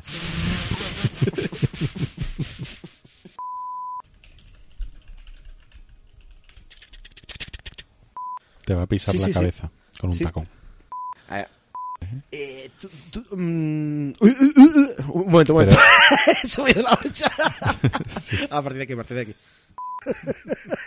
¡Ay, hijo de puta! Poniéndole el casco, poniéndole el casco otra vez. No quiero Déjame, esta déjame, mierda déjame. Mm. Raja la pipa, ¿eh? Yo creo que lo voy a dejar, ¿eh? Mierda la pipa, coño. Rasca la mano. Que parezco además con la bata y la pipa parezco gilipollas. Tío, que voy en bata y con pipa. Te haré una foto, pero es que estoy fatal. Estoy fatal.